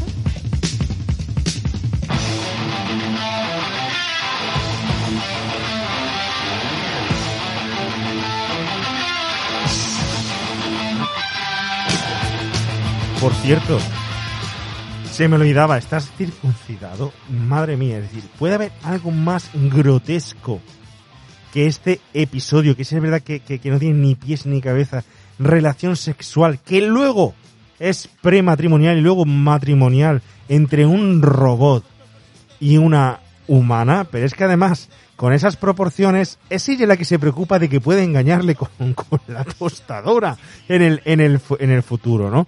Cuando ella tiene novio, lo hizo al principio de la escena también. Pero Que- es que me parece, me, me parece, me parece brutal, no sé, me parece de momento, no sé. Eh, Jorge, yo no sé si que me cuente la sinopsis o que me digas qué te parece a ti o, o no sé si algún día en el futuro llegaremos todos a tener relaciones sexuales con, con electrodomésticos, con robots y tal. Ya están por ahí las muñecas esas, los Satisfyer y, todos esos instrumentos, ¿no? Pero esto ya es que en los 80 era inimaginable, ¿no? Este tipo de relaciones. Bueno, aquí la verdad que merece la pena comentar eh, la propia historia, porque aunque has cogido el mejor corte de todos, yo creo, pero también nos dejamos otros personajes Sí. que, Sí. madre mía. Los aliens farloperos. Em, Eso es, eso es, eso es. Eh, bueno, eh, este, este pequeño corto comienza con una reunión de altos mandos en lo que parece la Casa Blanca o el Capitolio o algo así y eh, en un científico que está exponiendo los motivos de unas mutaciones, pero en ese momento ve como el- a su secretaria o a una de las secretarias que hay en esa mesa tiene un colgante que nos suena un poco, ¿no? Porque es el, el Loctan en- hecho pequeñito pequeñito y en un y en un colgante ya digo. Y en ese momento se abalanza para intentar violarla delante de todos los asistentes. Es algo como joder pues sí que tiene ganas este hombre. Pero en ese momento eh, todo es interrumpido porque hay una invasión alienígena y una abducción que justamente se lleva a estos dos a la secretaria y al científico que estaba exponiendo eh, el tema de las mutaciones eh, en la nave, cuando ya han sido eh, abducidos, el científico queda aplastado en esa absorción que hacen en un tubo, dice, ay, me he pasado de absorción y acaba reventado y tiran el cuerpo. Pero sin embargo, con la secretaria mm, tienen un poquito más de cuidado, gracias a Dios, y la, la rescatan, por así decirlo nos encontramos con dos alienígenas drogadictos y un robot que acaba fornicando salvajemente con esta secretaria y dándole más placer que ningún hombre hasta la fecha en la faz de la Tierra. O sea, han hecho un polvazo, que es justo la escena que hemos visto hace ahora mismo, hace un segundo. Algo que no nos deja muy bien a los hombres, eh, algo que no nos deja, nos deja como elementos a reemplazar por la tecnología, totalmente. Exacto. Comentan por aquí por el chat que es el precursor del Satisfyer. Totalmente. Del Satisfyer. cuando- y- o cuando el Satisfyer te pide matrimonio. Eso es, eso es. Y bueno, por otro lado, eh, vemos a los dos alienígenas estos que eh, empiezan a hablar de que si me queda eh, es una, una coña sobre la cocaína, o todo apunta a ello, porque vamos, no sé, no sé si hace falta más referencia, pero bueno, eh, dicen que les queda un poquito, que solamente queda un saco, empiezan a sacar de ese maravilloso polvo blanco por toda la nave, haciendo unas líneas interminables y directamente se ponen a esnifarla por toda la nave. Y aquí es donde a mí se me rompe un poco la escena, porque hemos visto ahora que el robot y la secretaria abandonan la nave, o lo que parece ser la nave, no sé si es su habitación o la propia nave, pero por otro lado vemos como después estos dos alienígenas que están completamente puestos hasta las trancas estrellan o casi estrellan la nave cuando van a aterrizar en una nave espacial, pero esto es después. Entonces no sé si es que me faltan escenas aquí o porque yo me quedé como, pero si, y esto es como, como cuando han abandonado la nave el matrimonio este robot eh, secretaria. Pero bueno, por lo demás una yo creo que es la historia más rocambolesca más esto es un sinsentido de sexo, drogas y, y el rock and roll de fondo que también se oye. Cierto, cierto. Además que es que simplemente es esa búsqueda, la búsqueda de, de enseñarnos sexo, sexo sin sentido, es decir, ya no puede haber una forma de hacer sexo sin menos sentido que la de hacerla entre un robot y un humano, eh, drogas, rock and roll, etcétera. Desfase eh, total, ¿no? Desfase total. Además que es que de, verdad... eh, Yo, yo, yo me recuerda mucho por el tema del sexo y tal, no sé qué os parece a vosotros, pero me recuerda mucho Futurama, ¿eh? Me recuerda a, a Futurama, a esa relación entre el robot, que era una especie de robot también que estaba ahí medio, medio salido y tal, y la chica también, esta chica que iba con, tenía un gran y generoso escote y tal, y es- tiene cierta, como cierta relación, ¿no? Pero por otro lado, eh, también me recuerda a Howard el pato, es decir, un extraterrestre que es una forma totalmente ridícula, Sí, ¿por qué no la hemos hecho todavía? Esa eh, película. un pato, que ya lo vemos, esa producción de George Lucas, ¿no? Que al principio sale eh, eh, fornicando también, ¿no? Es una referencia brutal a las cosas extrañas, a las formas extrañas de hacer, de tener una relación sexual, ¿no? Pero bueno, aparte de eso, un guion y una dirección por parte de quién, eh, Carlos. Espérate, que es que me has- me has dejado con, con la Howard- cabeza loca. con Howard el Hombre, esta historia no es tan rara. A mí me han dicho un montón de veces que en la cama soy una máquina. Eh, sí, porque duras poco con la batería, pero bueno. Eh, bueno, eh, este, el director es John Alas, que es el que tú mencionabas antes que había hecho la, la película de Rebelión a la Granja, que ya estaba mayorcico cuando dirigió esto, ¿eh? Porque la hizo en 1954. La dirigió Rebeli- Rebelión a la Granja, o sea que ya estaba tostaete. Y este hombre eh, hizo muchos cortos animados antes de, mm, de Heavy Metal y llegó a hacer también eh, Music Man en 1938. Y el guion es de Angus McKee. Hasta ahí puedo leer. Hasta ahí poder leer. Aquí hay dos, dos elementos que son eh, interesantes y es que el robot, en la versión eh, original, el, el doblaje lo hizo John Candy. Sí, cierto, cierto, Y cierto. eh, Ziki, que es uno de los astronautas, bueno, astronautas no, alien farloperos, era Harold Ramis.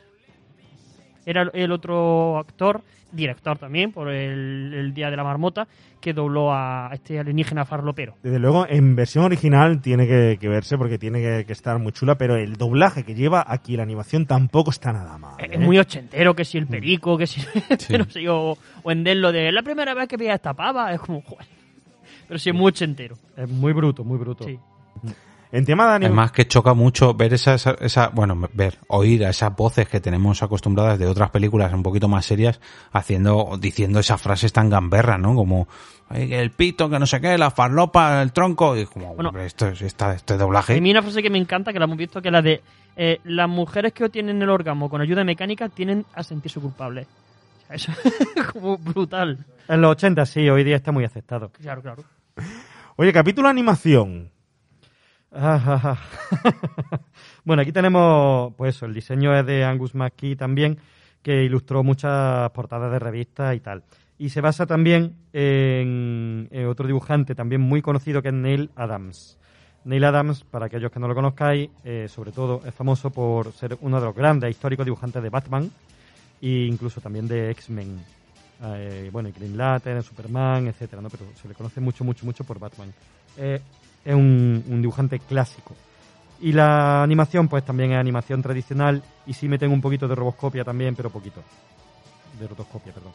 Roboscopia no, como un robot. un poquito de rotoscopia, pero poco. La animación aquí también es muy simple y muy, muy básica. Bueno, eh, vamos al momento final. Vamos a uno de los episodios. No sé, vamos a poner unas imágenes.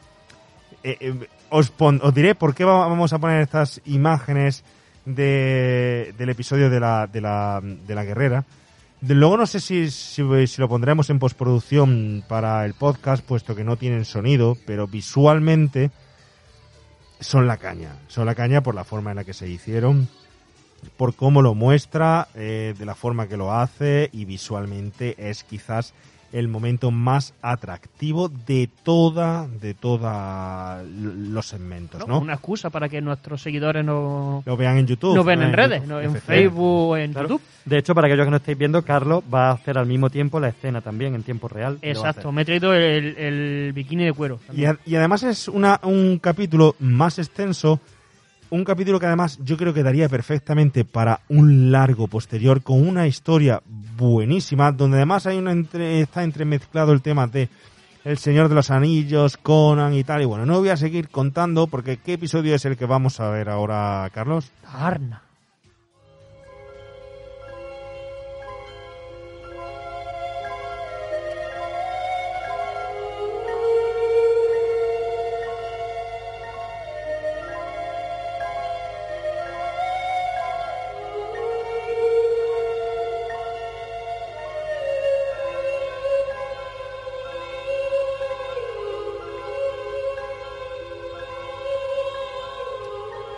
Bueno, por el poder de Tarna, parece que decir por el poder de Grayskull, desde luego, yo me quedo con este momento de toda, toda, toda la película, porque eh, ese momento, lógicamente, es explícitamente muy sensual, no por lo que enseña, sino de la forma que lo, que lo enseña.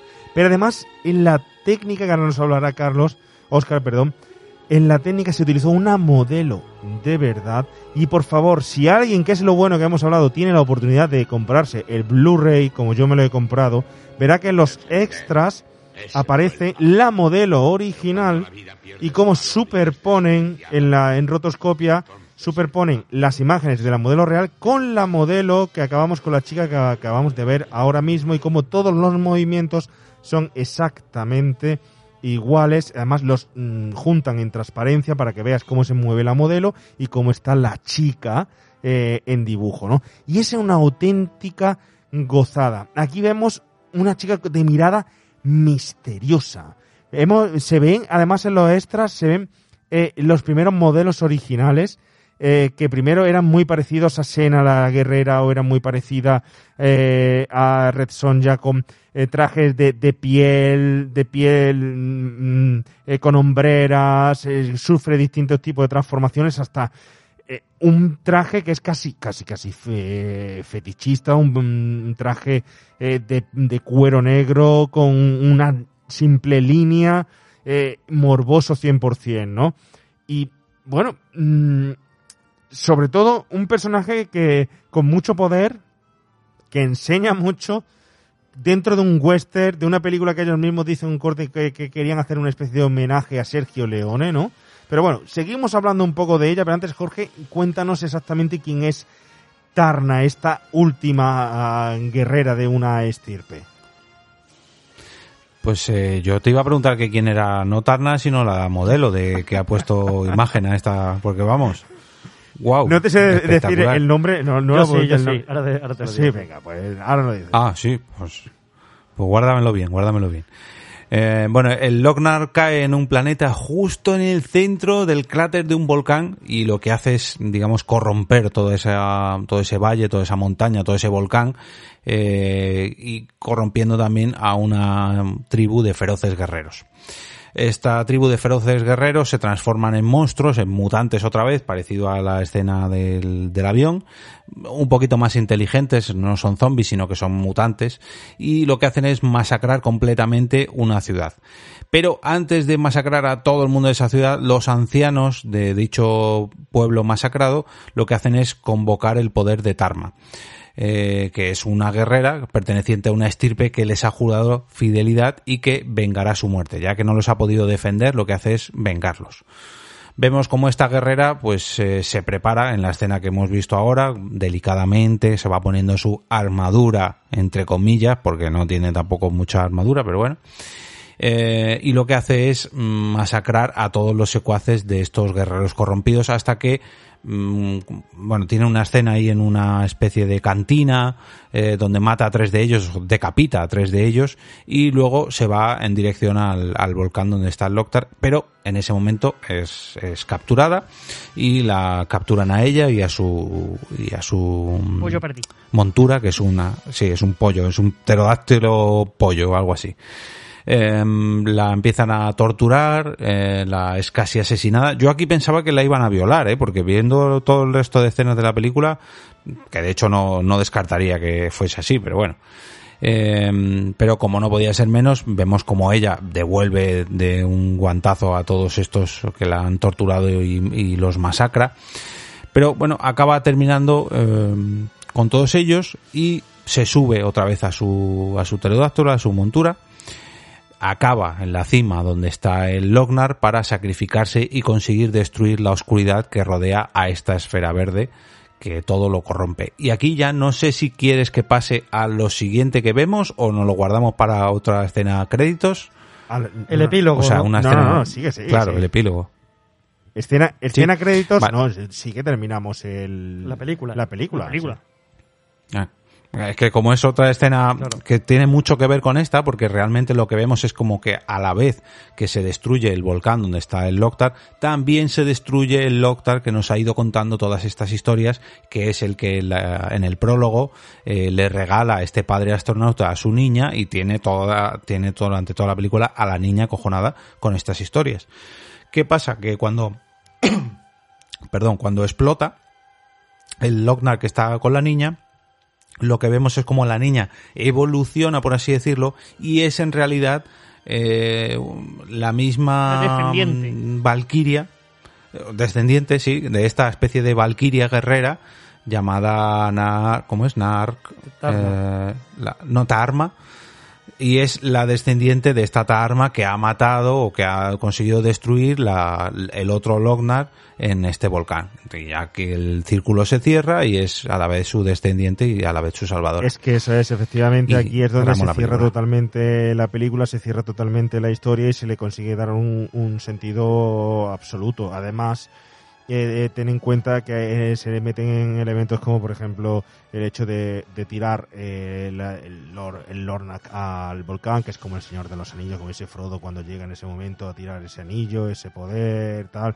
Tiene muchos elementos de ese tipo de mitología, ¿no? Es una maravilla. Además, ella, bueno, crear un- un- una chica con espada, con ese tipo de, de poder, enfrentarse a ese villano, un villano que es poderosísimo. Fíjate, que simplemente de la evolución mm, de aparecer allí esa bola verde eh, en el volcán aparece todo este ejército que, que- desmorona toda la estructura de, de esa sociedad que había ahí creada, ¿no? Eh, el malo con ese casco, esos cuernos y tal, la lucha que tienen entre, entre ellos, cómo es sanguinaria, cómo se ven los tajos, que se dan per- perfectamente. Bueno, es una virguería. Y además ese aspecto, volvemos otra vez, de especie, sí, aquí podríamos decir casi posapocalíptico, de desértico, especie Mad Max, eh, entre Mad Max Conan y tal pero mm, eh, con aires de western, porque os repito, la intención aquí era hacer un homenaje también a Sergio Leone, sobre todo en esa escena en la que se entra en la, en la cantina, ¿no? A mí me parece una historia que me hubiera gustado verla eh, en un largo. Me hubiera gustado que la desarrollaran con un contenido más eh, extenso, porque tiene todos los elementos fundamentales como para ello, pero sobre todo la aparición de esta chica, un personaje mitológico, parece de repente no dice nada en toda la película y es brutalísima su puesta en, en escena, ¿no? Me parece genial, ¿no? Oscar, tú sobre el tema de la de, de efectos, ¿qué puedes contarnos? Porque aquí hay mucho también, ¿no? Sí, bueno, esta, esta sí es mi escena favorita, creo. Eh, a mí me pasa como a ti, me pido un, un largo. Este personaje me parece muy chulo, eh, como habéis dicho antes, tipo Red Sonja, o mm, hay una que se llama Gita, de Frank Thorne, que es más sexual y mucho más sensual que Red Sonja incluso, y también me la recuerda mucho, ¿no? Y, y es un escenón, es un escenón. A nivel de animación, aquí sí utilizaron muchísimo el rotoscopio y se nota, se nota. Eh, pero lo hicieron con, yo creo desde mi punto de vista, con bastante calidad. Aunque es verdad que lo ha comentado antes Jorge, que hay fragmentos donde son un poquito ahí los saltos, también se debe a que por lo visto lo que hicieron fue, eh, bueno, para quitarte de dudas, Jorge, la modelo Carol Desbiens, Desbiens, ¿vale? Para que te la apunte. Y luego lo, Me voy un rato, ahora vengo. y lo que hicieron fue eso, eh, con el rotoscopio cogieron el inicio de los movimientos de esta modelo, el final de los movimientos de esta modelo, y eso es lo que pintaban directamente sobre el fotograma, y para ganar tiempo, lo de en medio lo rellenaba eh, los animadores. Entonces sí es verdad que a veces se puede ver un poquitín de por las prisas, ¿no? Entonces mezclaban animación tradicional con rotoscopia. Incluso, bueno, ya en el epílogo este cuando explota la casa, eso es la única, el único trocito también de, de live action, de imagen real, de verdad. Era una maqueta de una casa que la explotaron, la reventaron, ¿vale? Entonces mezclan un poquito de todo. Pero eso fue por las prisas, ¿eh? Exacto. Exacto, Lo quieren hacer también en rotoscopia, pero lo hicieron por, Efectivamente. por las prisas. Una de las escenas que más les costó, por lo visto, fue la del vuelo del petroláctido este con la, con la tarna a, a lomo. Eh, por lo visto se hicieron, eh, rodaron muchísimas con multicámara, muchísimas tomas, muchísimos planos, muchísimos fotogramas de, de, esa, de esa escena y ya poco a poco, poco a poco consiguieron animarla, pero dicen que se les costó una barbaridad. Eh, eso a nivel de animación, a nivel artístico, bueno, está muy inspirada por Moebius y un personaje que tiene que es no Aznar, sino Arzak, tampoco el cocinero, pero es parecido, que es también así un personaje que eh, protagoniza un cómic mudo, monta un petroláctido, o como se diga. Así se dice de verdad petroláctido. Pe- pe- pe- petro- Petro- pe- Petroláctirus.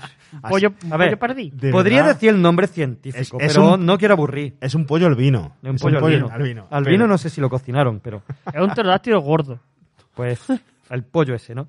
Y luego también eh, el diseño de la protagonista lo hizo un dibujante, Chris Achilleos, que es la carátula de la, de la película de la chica esta terna y el diseño es suyo.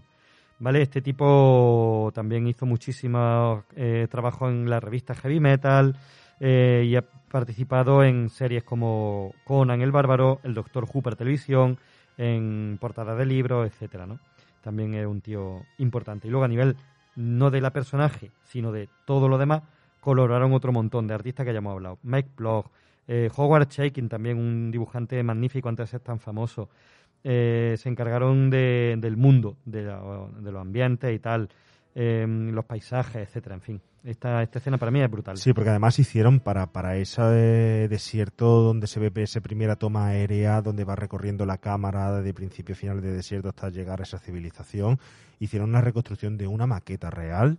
Se hizo la maqueta realmente y luego se fotografió la maqueta y sobre esa fotografía con la se- rotoscopia. se, se dibujaron y pero es que la maqueta era inmensa, era una, Mm. una pasada, ¿eh? Ya os digo que se puede ver además la escena de la modelo, cómo hace todo esto. No esperéis ver a la modelo con la cintura que tiene esta chica, ¿eh? Eso es imposible físicamente, así que Jorge, ya te lo digo, la modelo es muy guapa, está muy bien, pero esa cinturita de avispa es imposible.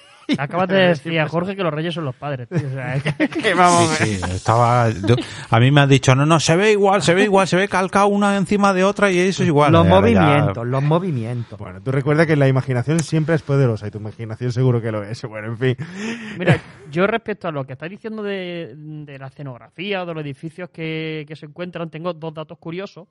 Y uno es que, el bueno, como el ilustrador era, era Moebius, he leído por ahí que en esa época estaba muy preocupado por, el tema del medio ambiente, por lo cual dibujó gran cantidad de tuberías de agua colocadas al azar, porque estaba como muy, muy involucrado con, ese tema. Y luego otra es que el, edificio donde se reúnen los, sabios, que mm, se parece como una especie de, de- casco al revés, es muy, muy, muy, muy parecido a los cascos usados por los hombres que salen en la portada del álbum de Black Sabbath, Never Say Die. Y es curioso porque en, en este capítulo aparecen las canciones de E5150 y Mob Rules de, de Black Sabbath. Fíjate, hablando de música, fíjate, vamos a hacer dos cositas de música. Una, dejo ahí la referencia del grupito ese de música que se van en la cantina, en la cantina donde entra esta guerrera Tana, que me recuerda a mí ciertamente cierto grupito de música de una cantina en Star Wars, ¿eh? Eh, muy, muy, muy parecido, ¿eh? no digo nada, aquí lo dejo. Y luego, no hemos hablado de la música, Oscar. ¿Quién hace esta composición? Pero no la música, además, eh, que escuchamos los grupazos, sino el compositor del score de esta música, que es uno de los scores más redondos que tiene actualmente el cine. ¿eh? Sí. De hecho, es que claro, no estamos hablando de cualquiera. Estamos hablando de Elmer Bernstein, que eh, para aquellos que crean que puede tener una relación con otro grandísimo compositor, que era Leonard Bernstein, pues no. Tenían una relación que se llevaban muy bien y hacían broma incluso entre ellos porque el apellido era parecido y se, se cachundeaban un poco de la peña. Pero no, no tiene relación parental. Pero sí, este tipo eh, es un clasicazo.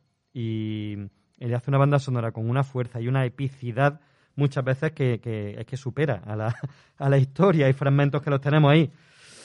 Eh, y sin embargo, la banda sonora es una pasada. Eh, utilizaron eh, también a un, para los grupos de música a un manager que Irving Azoff, que fue el que seleccionó un poquito varios grupos y tal, que no vamos a entrar en eso porque ya sería volvernos locos, ¿no?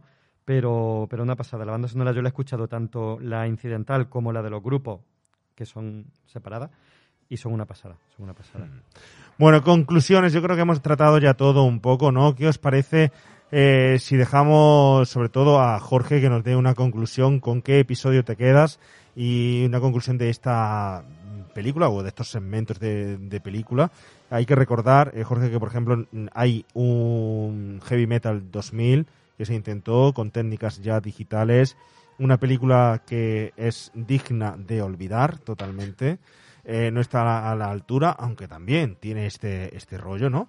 ¿Tú has visto esa, Oscar? ¿Tú has llegado a verla? Empecé a verla y dije, no tengo tiempo de Para- perderlo en para- esto. Tengo sí. otras muchas que ver, lo Sí, sí. siento. No me enganchó para nada. Mira, aquí eh, Román Barreros nos dice, y es verdad que no habíamos caído, que el personaje de Tarna, o sea, que no había visto la película, pero que le recuerda mucho a, a las pintadas de graffiti que había en las atracciones de la feria. Y es verdad, en el ET y en la olla y todo esto siempre veía una tía montada encima de un pollo perdí con una espada y con unos tetones. Era más- yo creo que era más Red Sonja, pero sí, también podría ser esta. Sí, todas esas inspiraciones. Pero bueno, vuelvo a Jorge. Jorge, una reflexión sobre lo que hemos visto y de lo que hemos hablado. Eh, bueno, yo creo que es una película que si a mí me ha sorprendido y me ha dejado roto en el 2020, pues imagino que cuando la estrenaran, cuando la estrenaron en su época, pues tuvo que ser mm, una bofetada visual para todas las personas que la vieran. Para quizás los, los lectores de la revista Heavy Metal no, porque ya estaban acostumbrados a esto y a estos personajes, pero llevar esto a los cines Vamos, yo es que no me imagino esto en una gran pantalla, sinceramente. No porque no se pueda hacer, sino porque a la, mm, al público de la época le tuvo que dejar boquiabierto. Eh, ta- tanto por las técnicas de la rotoscopia como para como con las escenas, eh, los diálogos, eh, en fin, mm, no sé. A mí la, la palabra que describiría esta película sería rompedora. Y luego, por otro lado, la, la escena que más me gusta, la he dicho antes ya, la, la del avión. Y por otro lado, a lo mejor me quedaría con esta última por, por cómo han captado eh, esa belleza, ¿no? No por lo sexual de la escena de la, de la modelo, sino porque es bello. O sea, son imágenes bellas, cómo han conseguido diseñar y plasmar eso en una película. En, el cortecito que has puesto tú aquí se puede ver que es que es eh, es como ver, pues eso, cuando ves una mujer desnuda, pero no porque sea una mujer desnuda, sino porque es un, una cosa bella de ver y cómo se mueve y cómo han sabido captar cómo esa guerrera se está vistiendo y se acopla a esa pequeña armadura, ¿no? Y cómo, cómo la han captado, ¿no? Pese a que no sea real del todo porque su cinturita no es igual, pero son imágenes bellas. Te ha dolido, eh, te ha dolido. Sí, sí, sí, lo tengo ahí marcado. Bueno, aquí. Jorge, una preguntilla rápida que, que ya está Juan Pablo en, en los mandos, hablando de cosas que te gustan. Pregunta clásica del millón. ¿Piensa con piña sí? ¿Piensa con piña? No. Con, sí, sí, a ah, mí con Jorge piña de sí. los míos, eh, menos mal, Jorge, que eres un nombre eh, hecho derecho con dos dedos de frente. Se nota aquí, bueno. Así que por eso mismo nos vamos con él al socio un millón.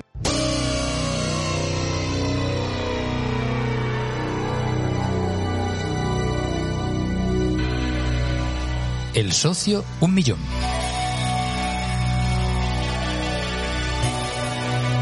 Bueno, Jorge, ha llegado el momento del final del programa. Rescatamos esta sintonía que hay veces que no nos da tiempo hacerla, pero hoy había que hacerla. Ya recuerda, dejas tus recomendaciones para todos los oyentes. Título de serie Z, título de alquiler de 100 pesetillas de serie B, título de 200 pesetas de sobremesa y un blockbuster de 300 pelotes. Todo tuyo, por favor. Pues mm, vamos, yo es que firma ahora mismo por irme a un videoclub de los años 80 y cogerme estas cuatro películas. Eh, la primera de ellas, la de serie Z, curso del 99. Aunque este hay que decir que, eh, hay que, decir que he rozado porque es de 1990, pero bueno, mm, es muy ochentera. Se grabó en los Es 80. De serie B total. Perfecto, Sí, perfecto. Eso es. No sé si meterla de verdad en serie Eh. Z o no, pero bueno, te la vamos, te la vamos a admitir, pero es un peliculón desde luego. Es un peli y sí, sí, sí puede estar perfectamente en serie Z. Vamos a la serie B. En la serie B mm, pongo The Terminator, la primera de Terminator, porque hay que recordar que esto vino de una película de serie B, ¿no? Luego ya vino los grandes efectos especiales y las explosiones y en fin, qué decir. Pero, pero la primera era una película de serie B. Em, luego el título de 200 pesetas para una sobremesa, que mejor que un cariño encogido a los Oh, niños. Yo perfectamente en esta película, de hecho la volví a ver hace poco gracias a una plataforma que todos sabemos cuál es, que empieza por D y acaba por Disney. Y la disfrutó... Netflix, sí. Eh, la vi junto a mi hija de cinco añitos y la disfrutó pues como la disfruté yo en su día en los años 80, ¿no? Pues es una película de aventura, de ciencia ficción entre comillas, pero bueno, muy infantil. Es una peli- y como una- el pelotazo. Es una peli, disculpa, que tenemos pendiente de traer aquí desde hace mucho tiempo. Es necesaria. Rick Moranis es necesario hablar de él y hablar de, de esta pe- película. Valorar cómo ha envejecido y tal, pero sigue siendo una auténtica gozada de finales de los 80 y una apertura mental total, ¿no? Una maravilla y una gran elección. Disculpa. Jorge. Sí, nada, nada. Y ya por último, como el peliculón que es, y yo creo que aquí están todos los que les guste el género con- de acuerdo conmigo, que es El Imperio Contraataca, ya que para mí fue la... vi- las vi mal, estas películas, las tres películas. Primero vi El Imperio Contraataca, luego El Retorno del Jedi y luego en primer lugar La Guerra de las Galaxias. Y claro, a Da mí igual. no sabía A cómo- por dónde venía, claro. Y me marcó, vamos, eh, ya no por las escenas que tienen, por el giro del final, que todos sabemos cuál es, eh, sino por la película en sí. Para mí es una de las grandes películas de los 80. Gran elección, grandes elecciones, grandes recomendaciones y ya no nos queda más remedio que irnos. ¡Nos vamos!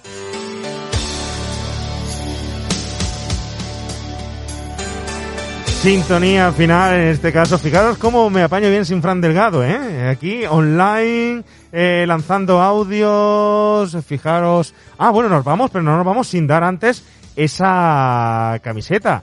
¿Qué te parece, Jorge, eh, si eliges un comentario a alguno de nuestros oyentes que podamos eh, darle en nuestro regalo, mandarle nuestra ca- camiseta de- después de haber estado aquí con nosotros estas casi tres horas? Esta no, ¿eh? Esta no, la de remake. no. Esta no. Pues yo me voy a quedar con que con este que nos han dicho, espera que lo tengo apuntado por aquí, que me he hecho los deberes. Uy, a ver si eh, soy yo, a ver si soy yo. ¿Seré yo? ¿Seré yo? ¿Seré yo, señor? Señor, ¿Seré yo? seré- Ah, pues no, no, no la tengo que apuntar. Pues bueno, la rescato porque ha sido de los últimos. Eh, la persona que ha dicho que este robot que salía en la película era el precursor del eh, Satisfacer, que es el sumidero del comediante. No, no sé. ¿Eres tú? Soy yo, ese soy yo. Tienes que elegir otro. Pues nada, Tienes pues que elegir paso. otro. Gracias, gracias. No, pues mira, pues ahora sí que voy El a. siguiente- el a siguiente coger. ha Ah, no, dicho que- no, no, déjalo, que está aquí cerquita para mandarle la camiseta y le hace falta. Me ha dicho que tiene unos cuantos agujeros en la suya y le viene bien. El siguiente ha dicho cuando el Satisfyer te pide matrimonio. Ese, ese no es de remake. Pero bueno, elige otro. Pues mira, pues venga. No, no, ese, ese, ese, viene bien. Sí, porque es básicamente lo mismo, lo que pasa que ha sido después. Vale, Claro, pues- así que, en ese caso ha sido Román Barrero. Bueno, pues Román, Román. Barre- Barrero, Román, no sé si estás aquí, manifiéstate si estás aquí o si te habrás ido, pero Román Barrero, ya sabes, mándanos un mensajito por Twitter, por Facebook, correo electrónico remake a los 80 arroba gmail.com y tu dirección para mandarte esa camisetita. Gracias a todos los que habéis estado ahí eh, utilizando otra vez ese eh, nombre del programa de Jorge al otro lado del micrófono, eh, en este caso al otro lado del auricular. Carlos Aceituno, muchísimas. Román Barrero, ole, Román, está ahí, ¿dónde Román, ole. Eh, Román. Carlos Aceituno, gracias. Hoy hemos tenido un maratón de podcast. Ya espero. Tiene usted tarea dentro de poco, tiene usted estrenos, tiene usted cositas, como siempre. Bueno, no hemos hablado de ello, siempre se nos pasa hablar de nosotros mismos No y de cosas. Pero gracias por estar, aquí. A vosotros, Forever and Ever, Yusei Mahol. Eh, Oscar, gracias. Espero que estará usted satisfacer de, de, de haber hablado de esta película, ¿no? Siempre, siempre me queda la insatisfacción de, la, la- de aspirar a la perfección. Pero sí, sí, sí, estoy muy, estoy muy contento. Hemos pasado un rato muy bueno. Bueno, perfecto. Yo fui heavy, aunque no lo parezca. Yo fui heavy. Se te notan las melenas. Se te nota, se te nota. Señor Jorge Marín, arroba EOB, eh, gracias por pasarse por este rincón del podcast y del videoclub. Me hacía mucha ilusión que conociera usted personalmente cómo se cocían aquí los podcasts. Ya ve, esto es muy de andar por casa, pero a la misma vez es que así era el videoclub, una cuestión de, de familia.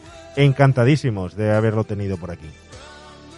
Nada, nada, encantado yo de que me hayáis invitado y ha sido todo un placer tanto grabar como descubrir esta película que la tenía yo pendiente y como he dicho al principio me he quitado esta espina, pero, pero ha sido una espina con gusto. Muchas gracias de nuevo. Pues ahí queda, ya saben ustedes, señores eh, oyentes, saben lo que tienen que hacer, ¿verdad? Este podcast, si les ha gustado, rebobinado o sin rebobinar, páselo ya. Y gracias, esperamos haber sido merecedores de su tiempo. Adiós.